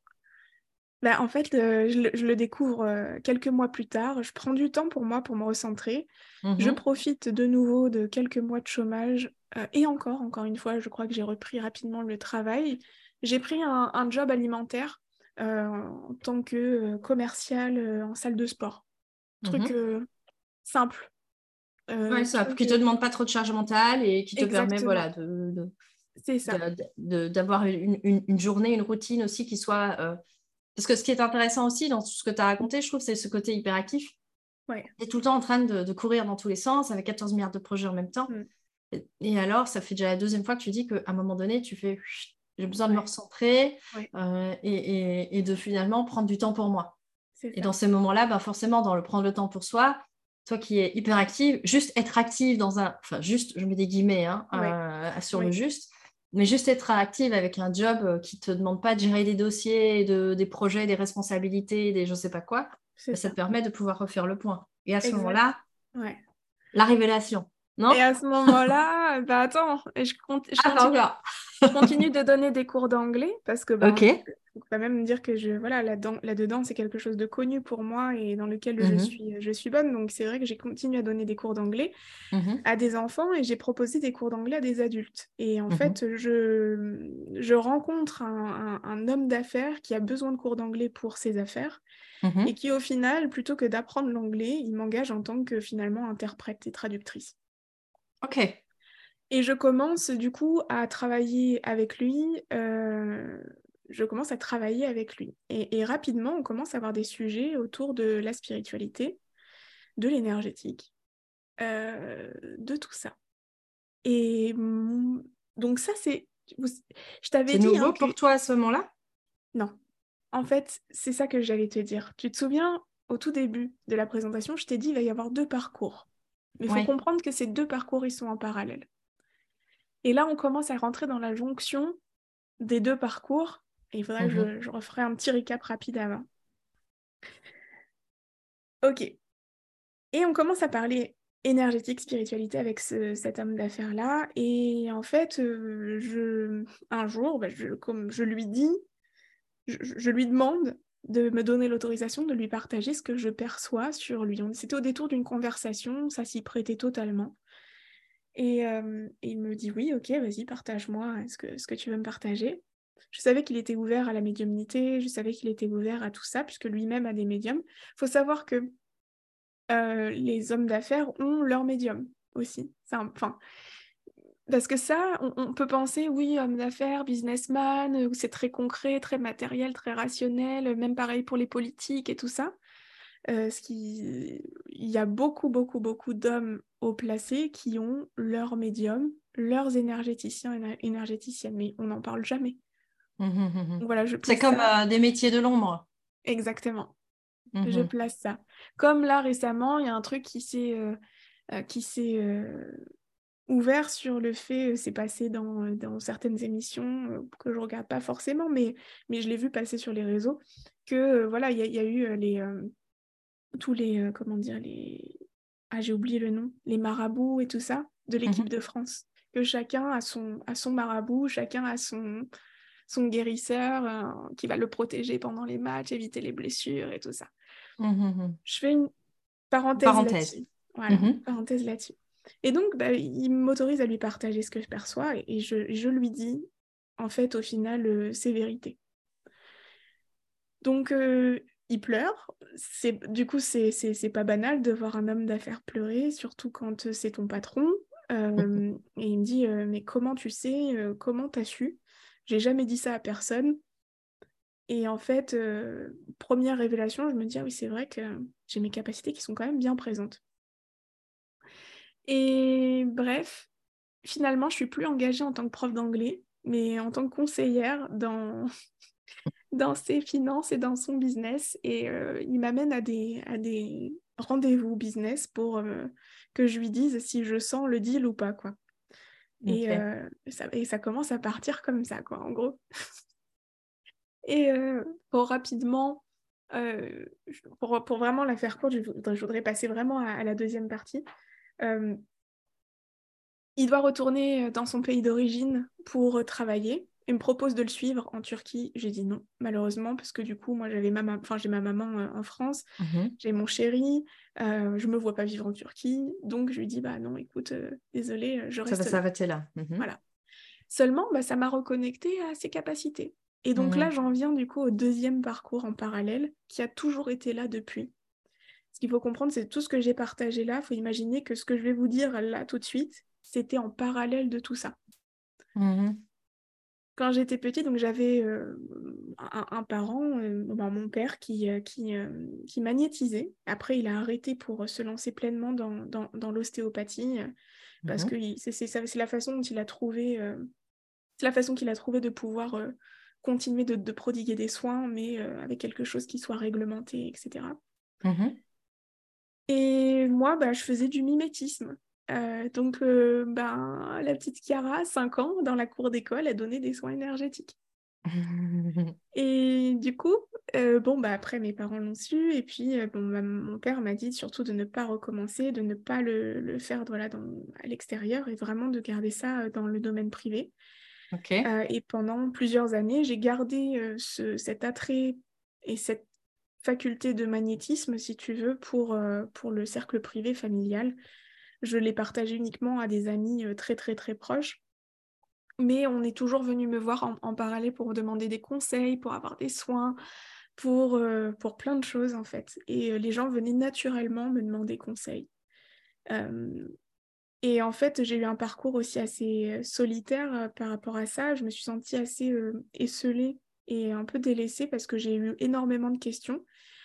Et à l'époque, je ne pouvais pas les poser, euh, je pouvais pas les poser à mon père. Et, euh, et, du coup, il a fallu que j'essaie de trouver les réponses par moi-même par rapport au milieu de l'énergétique. Mmh et là, je suis tombée sur des trucs, des groupes, euh, des, trucs qui font flipper, qui te disent bah, au moindre ressenti que ça y est, t'as chopé une entité, que des trucs qui font peur. Et toi, quand t'es jeune, tu vois, j'avais, je sais plus quel âge, j'étais en ado, je regardais les forums à l'époque. Euh, et je me disais, punaise, mais ça me fait flipper, j'ai pas envie, pas envie d'avoir ça, moi, ça me fait mmh. peur, il me faisait peur. Et, je sentais qu'il y avait autre chose, mais que c'était pas, c'était pas juste en fait que tout ce que je voyais comme réponse à mes questions n'était pas juste. Mmh en parallèle de tout ça, donc euh, de tout le parcours que je vous avais partagé juste avant, je me suis euh, beaucoup intéressée au fonctionnement humain, au fonctionnement du corps pour essayer de comprendre ce qui se passait dans mes mains, mes ressentis, comprendre comment ça se faisait qu'on pouvait soigner les gens avec les mains. C'était quoi ce, bordel, quoi? Et, du coup, je me suis formée en, autodidacte vraiment à, tout ce qui va être neurosciences, au, décodage biologique, à la résilience tissulaire, à certaines méthodes ostéopathiques douces, sans manipulation, simplement pour comprendre le fonctionnement du corps euh, le fonctionnement aussi de, des émotions, comment elles se cristallisent dans le corps. J'ai étudié les médecines traditionnelles chinoises, ayurvédiques, et ça m'a apporté énormément de ressources pour comprendre le fonctionnement du corps. Donc en mmh parallèle des cours de chant, des cours de chant, en parallèle des cours d'anglais, du chant, de tout ça, de tout ce que j'ai pu faire. Du bah, théâtre, de l'oreca, de tout, ce parcours-là. Hein. c'est ça. Et puis bah, je recevais aussi des personnes euh, euh, parfois pour des soins ou des copines ou des enfin voilà des plus des copines que des copains d'ailleurs mais des copines qui me demandaient euh, des conseils des soins bref voilà. Donc je me suis intéressée ensuite à des protocoles parce que je sentais bien que je manquais de structure dans ma pratique. Je faisais un peu à mmh ma sauce mais euh, je sentais que j'étais pas protégée. Et je me suis intéressée à des protocoles qui auraient pu cadrer ma, ma pratique comme le Reiki le Laoshi, Access Bar, euh, les soins de Luc Baudin, enfin tout ce qui se fait un peu sur le marché, tu vois, qui est assez en vogue. Mmh euh, et en fait, rien me parlait. Je comprenais pas pourquoi euh, on nous disait, bah, en fait, il faut mettre les mains 5 cm au-dessus du corps. Mais qui a dit ça? Pourquoi? Je, je comprenais pas. on, en revient, on en revient avec cette, notion de profondeur. C'est quoi la source finalement? Tu as des questions et puis après on te donne des réponses, mais tu te contentes pas du coup des, réponses, mais tu veux comprendre aussi bah, pourquoi la réponse c'est celle-là et pas autre chose en fait. C'est ça. C'est ça? Mmh. Exactement. Exactement. Mmh. Et, je me dis, mais pourquoi, euh, pourquoi ça? Pourquoi ce chiffre? D'où ça vient? Qui a dit ça? Euh, Est-ce qu'il y a des études qui ont prouvé ça? Parce que aussi, il faut, voilà, j'ai un côté qui est très rationnel, même si euh, j'ai ce côté spirituel. Après, je pars du principe que la façon dont on vit sa spiritualité ne regarde que nous. Euh, mmh moi, tu regardes mes réseaux, euh, je l'affiche pas. Mmh euh, j'affiche pas vraiment ma spiritualité. Il y a certaines personnes qui vont, qui vont vraiment l'afficher. pour eux, c'est naturel. Je dis pas je dis pas que c'est pas bien ou quoi. Pour eux, c'est naturel de l'afficher. Pour moi, ça ne l'est pas parce que il y a un côté intimité aussi, un peu comme la religion. Je pense que. Et en même temps, avec ce que tu disais, que justement, on t'a aussi euh, très vite dit attention, euh, c'est bien de garder ça, tu l'as dit toi-même, dans le cercle privé. Donc mmh. euh, finalement, ça fait pas sens non plus par rapport à ton parcours d'afficher de, parce que ben, c'est plutôt quelque chose que tu disais d'intimiste. Et puis ça me fait même penser à ce côté. toi, tu faisais le parallèle avec tous ces métiers où tu étais sur le devant de la scène, que tu servais, etc. Donc tu es le centre de mmh. l'attention, entre guillemets. Mais tu parlais également de cette envie d'être dans la transmission, mais euh, euh, euh, un petit groupe, d'être quand même sur quelque chose d'assez intimiste, sur, sur des échanges quand même qui sont relativement grands. Et dès que ça part un peu, genre en mode star du cinéma ou, ah ou, Hollywood, on va dire ça comme ça. Il n'y a plus personne. Il n'y a plus personne parce que ça ne correspond pas. Parce qu'à nouveau, on est sur ce côté, c'est un peu en, en, opposition avec le, le côté, tu vois, euh, ouverture plus plus plus et euh, cercle privé intimiste où tu es dans la euh, dans quelque chose de plus ouais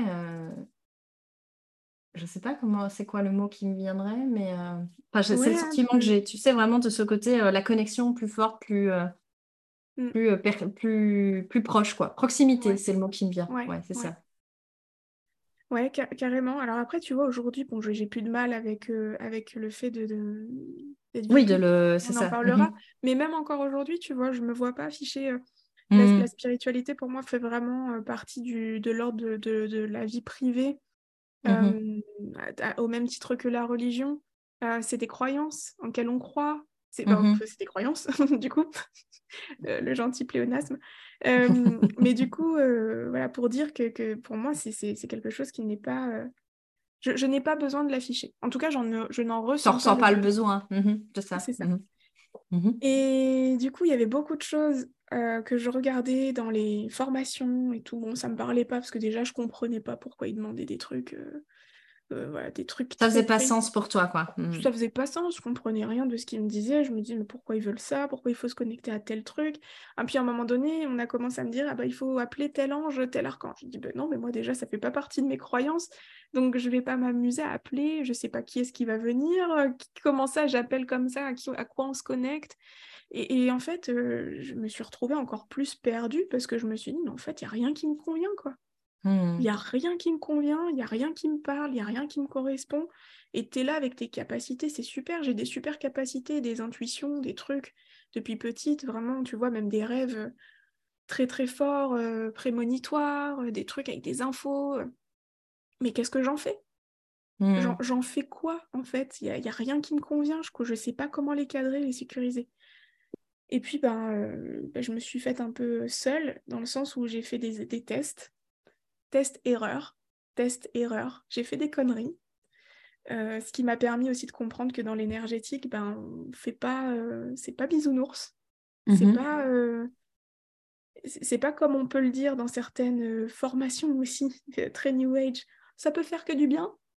Non, hmm. ça peut pas faire que du bien. Moi-même, avec les meilleures intentions du monde, la, plus, le plus bel amour possible, bah, j'ai fait des conneries que j'ai rattrapées bien sûr, mais c'est possible de faire des conneries.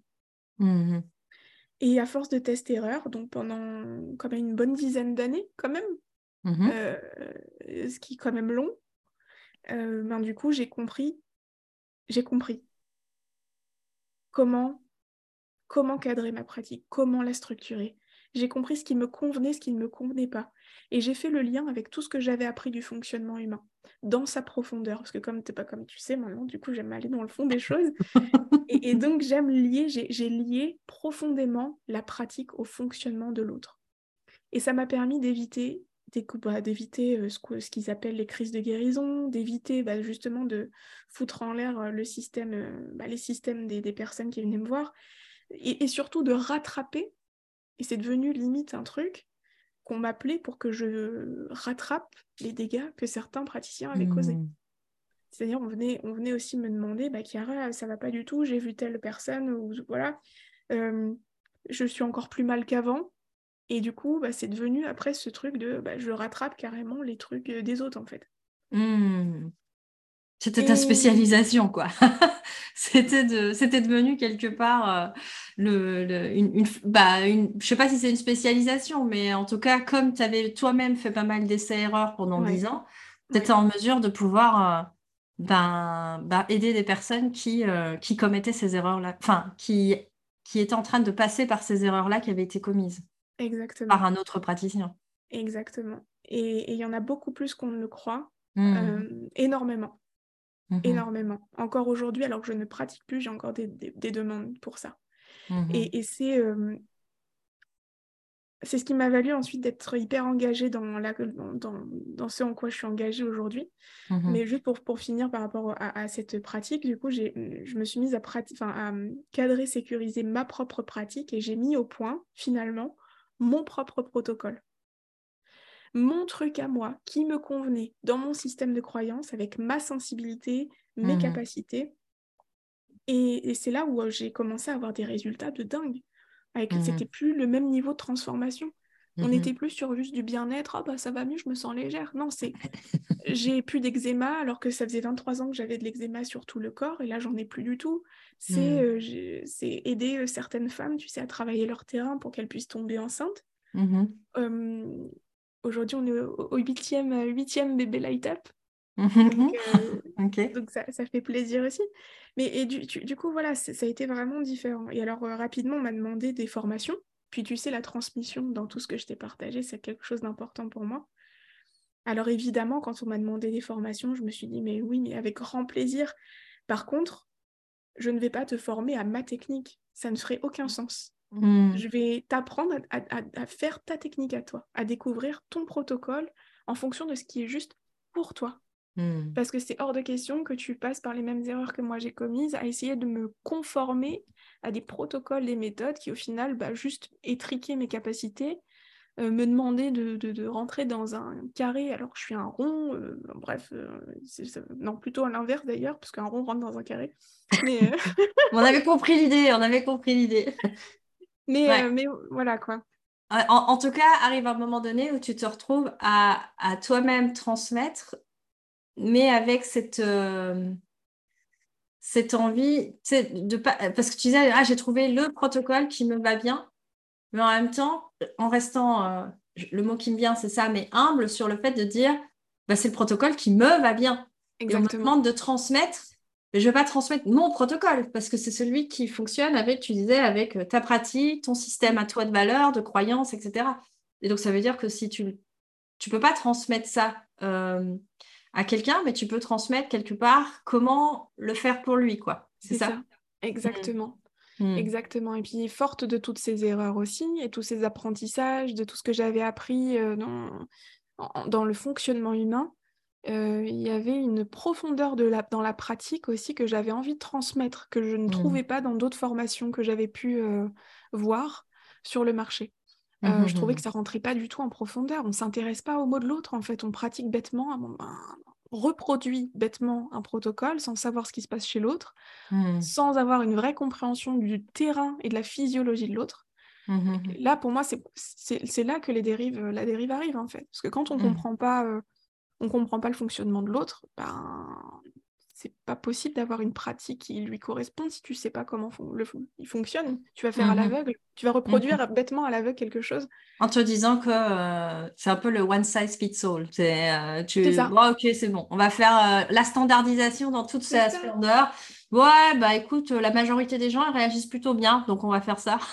C'est ça. peut-être que ça correspond pas du tout, ou même que c'est nocif pour, pour, pour l'autre à ce moment-là. Exactement. Exactement. C'est c'est le. Alors, je, c'est marrant parce que c'est un post que je, que, je vais, que je vais publier bientôt. Tu vois, euh, un, exemple concret, j'ai un aspirateur là qui avait plus de sac et je n'arrive pas à retrouver la marque exacte du truc. Je me dis, je vais prendre des sacs universels, tu sais. Ben, je fous le sac et tout, ça rentre pas. Je me dis, mais putain, c'est un sac universel pourtant. Ouais, mais non, ça rentre pas. Du coup, je passe l'aspi avec ça il y a de la poussière partout, ça rentre pas du tout dans le sac, il y a de la poussière partout autour du truc, mais c'est pour te dire à quel point. C'est pas si universel, quoi, finalement. Exactement. Et ben c'est pareil pour les protocoles euh, énergétiques, mmh. en fait. C'est pas. C'est pour moi, c'est une, une, une aberration de vouloir former les gens à une même pratique alors qu'ils sont tous alors que chacun est unique. Et alors que chacun a ses propres croyances. Il y a des personnes qui vont croire en l'univers, d'autres qui vont croire en Shiva, d'autres qui vont croire en, en, je sais pas, euh, au prana, à la nature. Euh, tu ne peux pas imposer des gens de se connecter à tel mmh. ou tel truc qui va pas leur correspondre. Euh, mmh. et puis, il y a ce truc aussi toujours lié, la spiritualité à l'énergétique. ça, c'est encore un autre sujet. J'y reviendrai après parce que c'est quelque chose qui me tient à cœur aussi. Mais bref, tout ça pour dire que quand on a commencé à me demander des formations, ben, pour moi, ça faisait pas sens de former à ma technique, mais plutôt d'aider la personne à trouver la sienne. Et je me suis rendu compte quels étaient les ingrédients qu'il fallait euh, checker, on va dire, pour que la technique soit cadrée, sécurisée. Et j'en mmh ai, j'en ai développé une méthode qui s'appelle du coup mmh. la méthode Light Up, avec les cyclets de la pratique, qui permet vraiment de pouvoir cadrer, sécuriser ton, ta propre technique, ta propre pratique. Et c'est comme ça que ben, euh, la Light Up Academy est née, du coup. Au début, c'était une petite formation, puis maintenant, c'est devenu une école. C'est ça. Et là, là on arrive au, moment de ton parcours où c'est euh, aujourd'hui, quoi. Ouais, c'est ça. Et ça fait combien de temps, du coup, que tu as cette école? Là, ça, fait, ça va faire trois ans. Ça va faire trois ans. Ok. Et euh, euh, déjà, merci pour le, le, le, le j'ai envie de le parcours sur la ligne du temps de, parallèle, parce qu'on a, on a vraiment, euh, bah, il y a tout la, partie euh, euh, exploration, moi c'est le mot qui me vient, tu vois, c'est le côté, tu testes plein de choses, enfin même là aussi tu disais essai-erreur, essai-erreur dans ta pratique énergétique, mm. mais qui reste un peu comme discrète, comme en, comme en coulisses, quoi, quelque part. Euh, et sur le devant de la scène, c'est euh, Chiara qui chante, Chiara qui danse, euh, Chiara qui prend des postes à responsabilité. Enfin bref, il y a, y, y a, comme... c'est parallèle, mais en fait, moi j'ai presque l'impression que c'est comme des lasagnes, tu vois. c'est vraiment... c'est parallèle, mais, mais, ça fait partie du même plat, quoi. On va dire ça comme ça. et l'un nourrit l'autre. Enfin, je pense qu'à mon avis, il doit y avoir, il doit y avoir de, de, de forcément des, des, des, échanges. Et, ce que je trouve intéressant aussi, c'est, euh, je t'ai posé les questions à un moment donné euh, aussi, parce que bah, à chaque fois, tu te retrouves à des moments charnières. Hmm. Euh, puisqu'on est sur le sujet de la résilience aussi, je trouve intéressant, c'est que l'impression que tu donnes, en tout cas, quand tu racontes ton histoire, c'est que, ouais, c'est des essais-erreurs, mais ce ne sont, il n'y a pas de regret, comme tu disais, et il n'y a pas de, de notion d'échec. En fait, c'était j'ai vu ça, j'ai testé ça euh, et j'ai pivoté quoi. Et j'ai changé. Et j'ai décidé que ça m'a pas convenu. Ouais, ça, m'a pas convenu. Je me suis projetée, je me suis non, ça fait non, ça va, ben, je vais pas par là et puis c'est tout. Et sans en faire, tu sais, tout un un, un pataquès, comme on dit chez nous, tout en, faire, en faire tout un toute une histoire. Toi, de se dire, bah dis donc, euh, enfin dans les parcours atypiques, il peut y avoir ce, jugement sur soi de dire mais attends, mais enfin, euh, je change la vie tout le temps, euh, mes amis, euh, mon entourage va se dire bon bah ok, maintenant tu sais lever les yeux au ciel en disant ok, bah maintenant sa nouvelle lubie, ça va être ça. non en fait, c'est hmm. genre hmm, limite les, les, voix de l'extérieur. Enfin je sais pas quand tu le racontes, je sais pas si c'est vrai, tu vois ma perception, c'est euh, de l'extérieur, c'est bah, les voix de l'extérieur sont quand même toujours moins fortes que celles de ta petite voix intérieure, quoi, ou, ou ton corps, en fait, parce que mmh. j'ai l'impression que c'était ça ta boussole euh, principale, c'est est-ce que j'ai envie d'y aller, oui ou non? Et que tu disais, bah, de me poser la question en profondeur, mmh. profondément, sincèrement, en étant, moi j'aime bien parler de d'honnêteté radicale, en étant, allez, si je suis vraiment, mais radicalement honnête avec moi-même, est-ce que j'y vais ou j'y vais pas? Est-ce que j'ai vraiment envie d'aller par là, oui ou non? Ou est-ce que j'y vais? Parce que bah j'ai pas envie de déplaire, j'ai pas envie, euh, j'ai envie de me prouver quelque chose, ou tu vois, entre guillemets, pas pour les bonnes raisons, même si je mets mm. vraiment aussi des guillemets là. Euh, j'ai l'impression que ça, ça ne ça fait pas partie du mode de fonctionnement, en tout cas, quand tu te, tu trouves face à. Bah, déjà, il y a des croyances aussi euh, qui te portent, hein, qui sont que bah, je peux tout manifester. J'ai l'impression qu'il y a cette idée de bah, tout est possible. Donc, à moi de bien choisir mes, mes, mes désirs, quoi, quelque part. Parce que, enfin, tu vois, quand tu te projettes en disant, OK, eh ben, sur un malentendu, ça se passe. Est-ce que je serais, admettons, admettons, une fraction de seconde, ça se passe, je réussis euh, à obtenir ce résultat-là, comme tu disais. Ben, Est-ce mm. que je kiffe ou pas euh, me projeter là-dedans? Oui, non, quoi. Enfin, c'est assez, euh, assez binaire aussi. Et, et, et, vraiment, cette notion, donc, une sorte de foi, de confiance de leadership aussi, parce que je me disais sur le fait de, OK, euh, peu importe ce que les autres vont en penser, finalement, c'est tu passes de, de, de prof d'anglais, enfin, à passer un concours pour être prof, à, à, à, aller à Paris, enfin, tu vois, tu, tu, tu, fais des changements de vie. Après, où tu assumes toi-même aussi. Mm. Euh, derrière, je trouve ça aussi intéressant, c'est le côté responsabilité. C'est OK, tu, tu pivotes, mais tu pivotes en assumant les conséquences aussi. Comme tu disais, euh, ok, ben, tu bosses de nuit pour pouvoir te payer tes cours de jour. c'est pas genre, ah, j'aimerais bien, papa, maman, est-ce que vous voulez bien, euh, ou les mm. autres, est-ce que vous voulez bien euh, soutenir mes désirs, mes projets, etc. Non, j'ai l'impression que tu as quand même une, forte dimension d'autonomie ou d'autosuffisance ou d'indépendance. Je sais pas si ça te parle. Ouais, ouais. Là, j'ai été...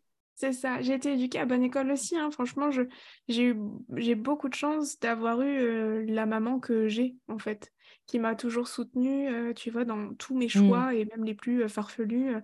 Euh, même si bah, ça la mettait aussi en PLS. Hein. Tu sais, quand je lui annonce que je quitte un poste de prof d'anglais et une vie un peu toute tracée de fonctionnaire où tu as des vacances et un emploi sécure, Mmh euh, pour, euh, pour pas tout quitter, plaquer, tout plaquer et puis partir euh, faire une école de théâtre et de cinéma en étant barmaid. Artiste, quoi. une vie d'artiste, de bohème. C'est ça. Donc, je, je, sais que je l'ai challengée sur ses insécurités à elle. Mais, mine de rien, ben, en fait, tout ce qui comptait pour elle, c'est que je sois heureuse. Donc, je pouvais si, si, demain, je, voilà, comme je dis souvent, j'aurais voulu être boulangère, elle m'aurait poussé à. Enfin, elle m'aurait dit bah, va, ma fille, du moment que tu es heureuse. Et puis, euh, elle, elle, m'aurait soutenu. Alors, évidemment, au début, tu sais, c'est les parents, bah, il y a quand même toujours les petits mais, t'es sûr, mais regarde, oh, mais moi ça m'inquiète, mais euh, voilà, il y, y, avait. Il y a des peurs forcément, hein, mais en même temps, euh, quelle, euh, quelle, personne que tu as, pour qui tu as de l'affection ou quoi, quand elle fait un choix radical, bah, il y, a, y, a, tes peurs qui, qui parlent à travers toi, j'ai envie de dire. Et je dis non, mais t'es sûr parce que quand même, enfin, c'est pas sûr que tu réussisses, et moi j'ai pas envie que tu souffres, quoi, tu vois, il y a un peu ce truc-là.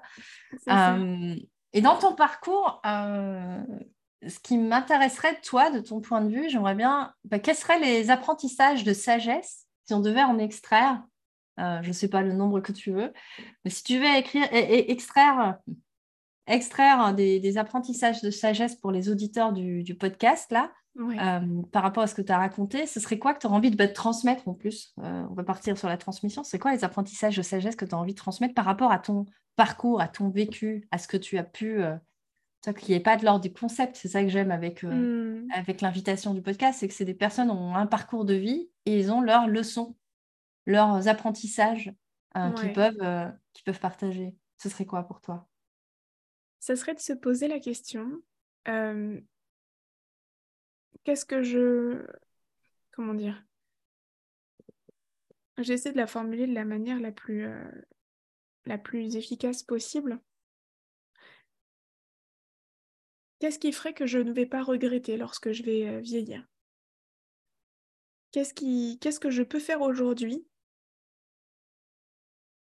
qui fait que plus tard, je me dirai, putain, j'aurais dû le faire. J'étais jeune, j'avais les moyens, j'avais la possibilité, je me serais donné les moyens euh, et je ne l'ai pas fait. Et j'aurais dû le faire. Je crois que ah, c'est ce qui... C'est le questionnement autour de, de, ce que tu disais du regret. C'est de faire en sorte de se poser la question, est-ce que si je fais pas cette action-là, je vais le regretter ou pas plus tard? Exactement. Exactement. Hmm. C'est euh, de se questionner. Et alors, je crois que bah, par, rapport à mon parcours aussi, c'est de se dire que tout est possible déjà. Mmh euh, tout est possible. On peut se donner les moyens pour tout en réalité. Il n'y a, y a, rien qui n'est pas atteignable. Euh, peu importe la situation, euh, il y a eu des moments où j'étais vraiment, vraiment dans une situation, on peut même dire euh, presque précaire, mmh euh, niveau financier, mais je me suis toujours donné les moyens de rebondir.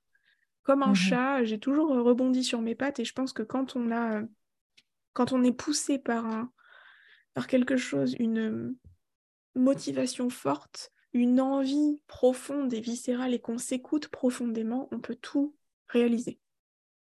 Hmm. Tout est euh, possible pour, euh, pour, qui, euh, pour qui est connecté à ce désir profond, du coup. Ouais, ouais, vraiment. Vraiment. Parce que du coup, quand tu es connecté justement à ce que tu veux vraiment au fond de toi et que tu hmm. commences à mettre des petites actions en place pour y aller, ben, il y a un chemin qui s'ouvre. Et puis tu te rends compte que bah, en fait, c'est cool d'y aller. Et tiens, ben, je vais mettre encore plus de, de, de, de, de gasoil dans, dans, dans, le véhicule pour pouvoir y aller encore plus vite. Mmh et, après, bah, tu vois si effectivement c'est quelque chose qui te convient ou pas, un peu comme j'ai pu expérimenter. Mais tant que tu ne vas pas jusqu'au bout, tu ne pourras jamais savoir si c'était fait pour toi. Et puis tu risques de le mmh. regretter, en fait. Ouais, et il y a même cette notion que je trouve intéressante, c'est que c'est pas forcément même jusqu'au bout, puisque tu te poses la question avant de te dire, OK, avant de faire ce choix-là, de m'engager, parce qu'on a beaucoup parlé de cette notion d'engagement, avant de t'engager, de sonder de toi à toi, c'est vraiment c'est ce que tu veux quoi. C'est, en fait, c'est, euh, quand je dis jusqu'au bout, je me suis, c'est vrai mal enfin, c'est pas complet, c'est jusqu'au bout de l'envie. Ouais. Mmh c'est aller jusqu'au bout de ton envie d'y aller, en fait. C'est va jusqu'au bout de ton envie, va voir jusqu'au, jusqu'à ce que tu n'aies plus envie d'y aller, en fait, tu vois. Ouais, c'est ça.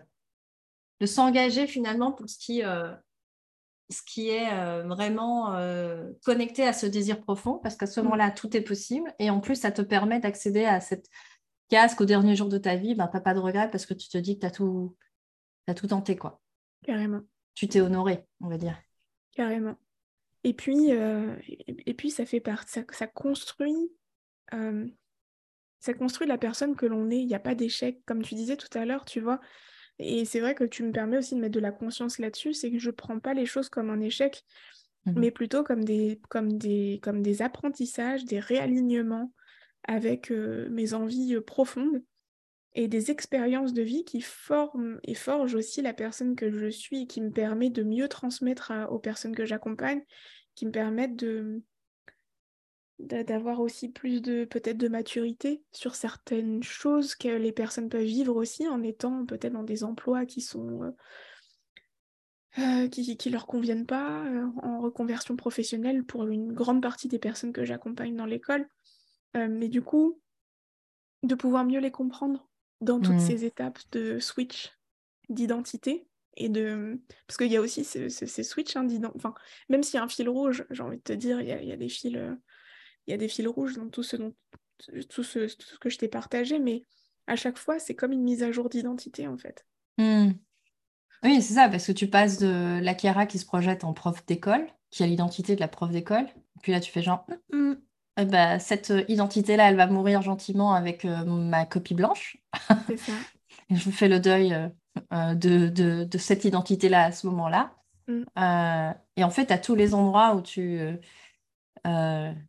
où, tu as vu ce chant, ah, la chanteuse, bah là, c'est le, bout de papier où il y a le nom du, producteur que, que, tu laisses partir aussi. Enfin, tu vois, j'ai un peu cette image-là euh, de, bah, finalement, à chaque fois qu'il y a eu euh, euh, Chiara cheerleader, Chiara, prof d'anglais, de, mm. Chiara dans, dans, le milieu de voilà des hautes responsabilités, dans le maître d'hôtel, etc. C'est toutes des identités finalement ou des rôles que tu as eu mais que tu as lâché et tu as quand même une forte, euh, euh, du coup, dans le parcours, en tout cas, on voit une forte capacité à pouvoir, ben, tu dis switcher, en tout cas, de pouvoir, ben, euh, moi, je vois ça comme presque, tu parlais de maturité, mais comme des mus, tu vois. Tu as, une peau, tu comme les, comme les serpents, enfin, je ne sais pas quelle est ta charge ou pas avec les... Mais tu vois, c'est ce côté, genre, tu as, fait ton bonhomme de chemin jusqu'à un moment donné où finalement, tu parlais au tout début que la boîte était trop, trop étroite. Et donc à ce moment-là, ben, tu nouvelle peau, hop, et Chiara change et se métamorphose dans autre chose. j'ai un peu cette image-là sur tout ton parcours, euh, de se dire jusqu'à aujourd'hui où finalement ben, tu transmets euh, mm. pour que d'autres personnes puissent elles-mêmes muer. c'est exactement ça. Et, faire, euh, et faire leur bonhomme. Enfin, tu vois, cette transmission-là, c'est parce que toi-même, tu as mué plusieurs fois, quoi, finalement, au fur et à mesure de ton parcours, quoi. Exactement. Donc, c'est très juste. Donc, c'est ça aussi que tu, je trouve intéressant dans, aussi, euh, en PNL, on dit il n'y a pas d'échec, il n'y a que des feedbacks. Et, euh, hmm. cette, euh, c'est un des présupposés. Et, et, dans ce que tu expliquais, c'est ça, c'est tu parles de réalignement. Mais c'est en fait, tu es capable de reprendre. Ok, il n'y a pas d'échec parce que ça dépend où tu arrêtes l'histoire, déjà de Et en plus, tu vois ça comme des apprentissages et des réalignements par rapport à tes valeurs et à, et à l'identité que tu veux de la personne que tu veux que tu veux être. Et même, tu dis, toutes ces expériences de vie, tu lui donnes un sens en disant, bah, elle constitue la personne que je suis aujourd'hui et qui me permet d'être celle qui transmet euh, avec une compréhension profonde, je vais utiliser ce mot-là, mmh. je pas, euh, de, compréhension profonde de ce que les gens traversent au moment où ils viennent te voir, en fait.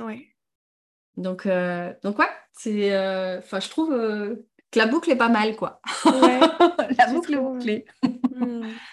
Donc je suis, euh, euh, super contente en tout cas de l'échange qu'on a eu. Je retiens de, tous ces, de tout ce que tu nous as dit, ben voilà, c'est vraiment euh, cette notion de, de, faire des choix sans avoir de regrets de ce qu'on aurait pu faire ou être ou avoir et de vraiment avoir aussi cette capacité à, à reconnecter avec euh, nos désirs profonds, de, d'avoir foi dans le fait que tout est possible pour qui euh, se donne les moyens, euh, quelque part, de, d'honorer ses désirs profonds, de s'engager, parce qu'on n'a pas beaucoup parlé d'engagement aussi, mais de s'engager pour les choses qui sont vraiment en résonance avec qui on veut être. Et ce qui, enfin, tu parlais beaucoup du corps, et donc de finalement, mm. pas avec la tête, mais de le faire avec le cœur, le corps, l'âme, chacun y mettra ce qu'il veut. et, et, pour finir, ouais, cette notion de, de en fait, c'est que des expériences. C'est juste un ensemble d'expériences. Si tu parlais de, de vie parallèle, enfin de, comme tu nous proposais de, de, te suivre sur deux chemins parallèles, finalement, c'est des expériences euh, dans la vie hyperactive que tu avais et en même temps des expériences dans le monde subtil, dans l'énergétique et tes recherches et tes, et tes essais, erreurs et, et, finalement ce qui t'a permis de créer ton propre, euh, tes propres règles du jeu. quoi.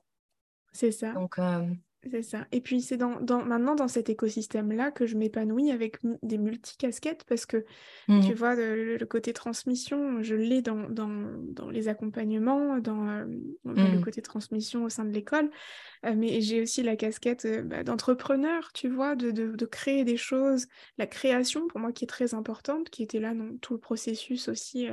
Mmh de, du parcours, même si on ne l'a pas vraiment évoqué, mais ça c'était à part entière créer de la musique, créer des cocktails, créer euh, des... Ouais, c'est ça. Ça, c'était vraiment la, création aussi qui était... Euh, créer des émotions ou susciter les émotions chez les autres aussi par euh, le canal de la communication, je veux dire au sens large, de l'expression de soi. Oui, tout à fait. Mmh. Et, et, du coup, c'est ce que je retrouve là aujourd'hui dans, dans ce que j'ai créé, encore une fois, parce que vraiment, tout est réuni et je m'épanouis pleinement là-dedans. Et là, tu sais, on mmh. parlait du oui ou du J'allais te demander, est-ce que l'épice, tu l'as trouvé là? Ah bah là, je l'ai trouvé. J'ai trouvé mon trouvé ton plat J'ai trouvé mon plat. C'est ce plat-là, c'est mon plat préféré. Et ça y est, hmm. je l'ai senti. Et, j'ai senti le déclic. J'ai hmm. senti à l'intérieur, je savais que c'était ça. Et là, euh, je, je, me dévoue à 100% dans ce que je fais, en étant très engagée pour justement une énergétique éthique qui ne va pas euh, créer de, qui ne va pas maltraiter les clients. Ouais, faire euh, plus de tort que de bien, quoi. Mm. Exactement. Euh, voilà, j'ai un livre qui va bientôt aussi sortir par rapport à ça, sur comment on peut, à notre échelle, limiter les dérives dans l'énergétique. Donc, avec mm. vraiment des exemples très concrets de ce qui, en tant que thérapeute énergétique, ce qu'on peut faire. C'est un petit peu aussi un appel aux institutions pour venir euh, jeter un coup d'œil et peut-être commencer à se dire euh, l'énergétique, il faudrait peut-être la réglementer, tu vois. L'ostéo, euh, ça a été réglementé il y a quelques, il y a quelques années maintenant. Ça serait bien qu'on commence à considérer aussi euh, l'énergétique comme quelque chose d'utile à part entière.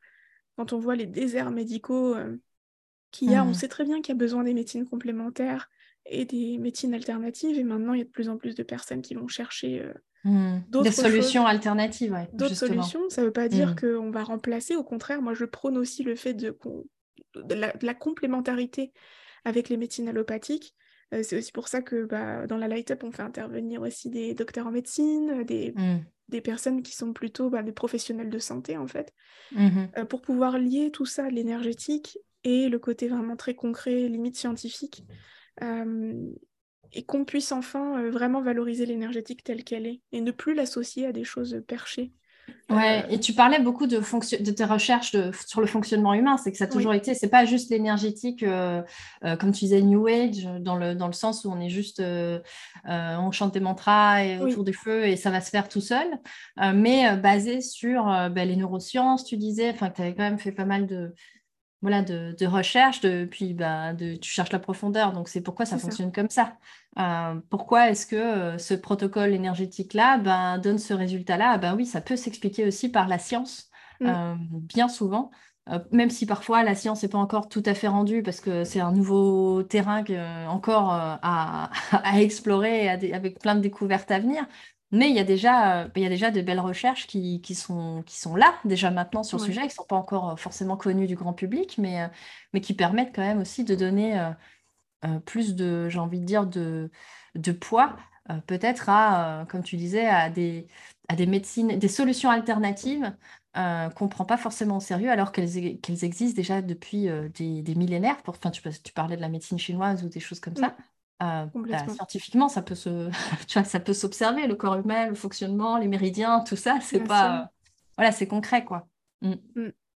Voilà, carrément, carrément. Bon, du coup, euh, ben écoute, c'est, euh, je suis trop contente. Je sais pas, on a du 18h18, c'est bien.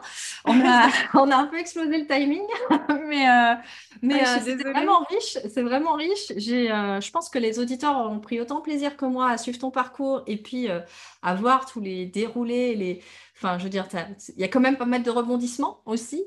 Euh, donc, merci pour ça, pour la générosité de, de, bah, de, ton parcours et des apprentissages que tu en as tirés, parce que je pense que ça peut inspirer pas mal de personnes qui ont un profil, comme tu dis, euh, comme le tien, peut-être des parcours de vie atypiques et qui, euh, et qui vont peut-être être dans ce, dans ce questionnement de mais est-ce que je suis bien normale de de trouver un plat sympa, mais j'ai pas encore trouvé la petite épice qui fait que c'est mon plat préféré. Euh, et là, ben, ça va pouvoir être un modèle. L'idée, c'est vraiment d'ouvrir le champ des possibles.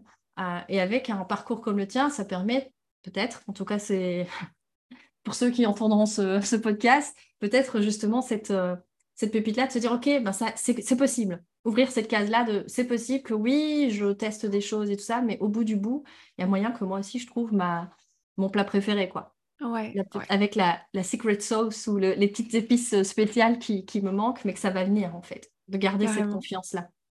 Donc, merci beaucoup, en tout cas, euh, pour euh, cet échange très riche. Et euh, mmh. bah, j'ai hâte de continuer à te suivre dans ton, dans ton cheminement. Et merci, en tout cas, pour, merci beaucoup. pour ce temps passé ensemble. Merci beaucoup Sandra, c'était un plaisir aussi de pouvoir euh, partager tout ça. J'avoue que je suis allée euh, dans...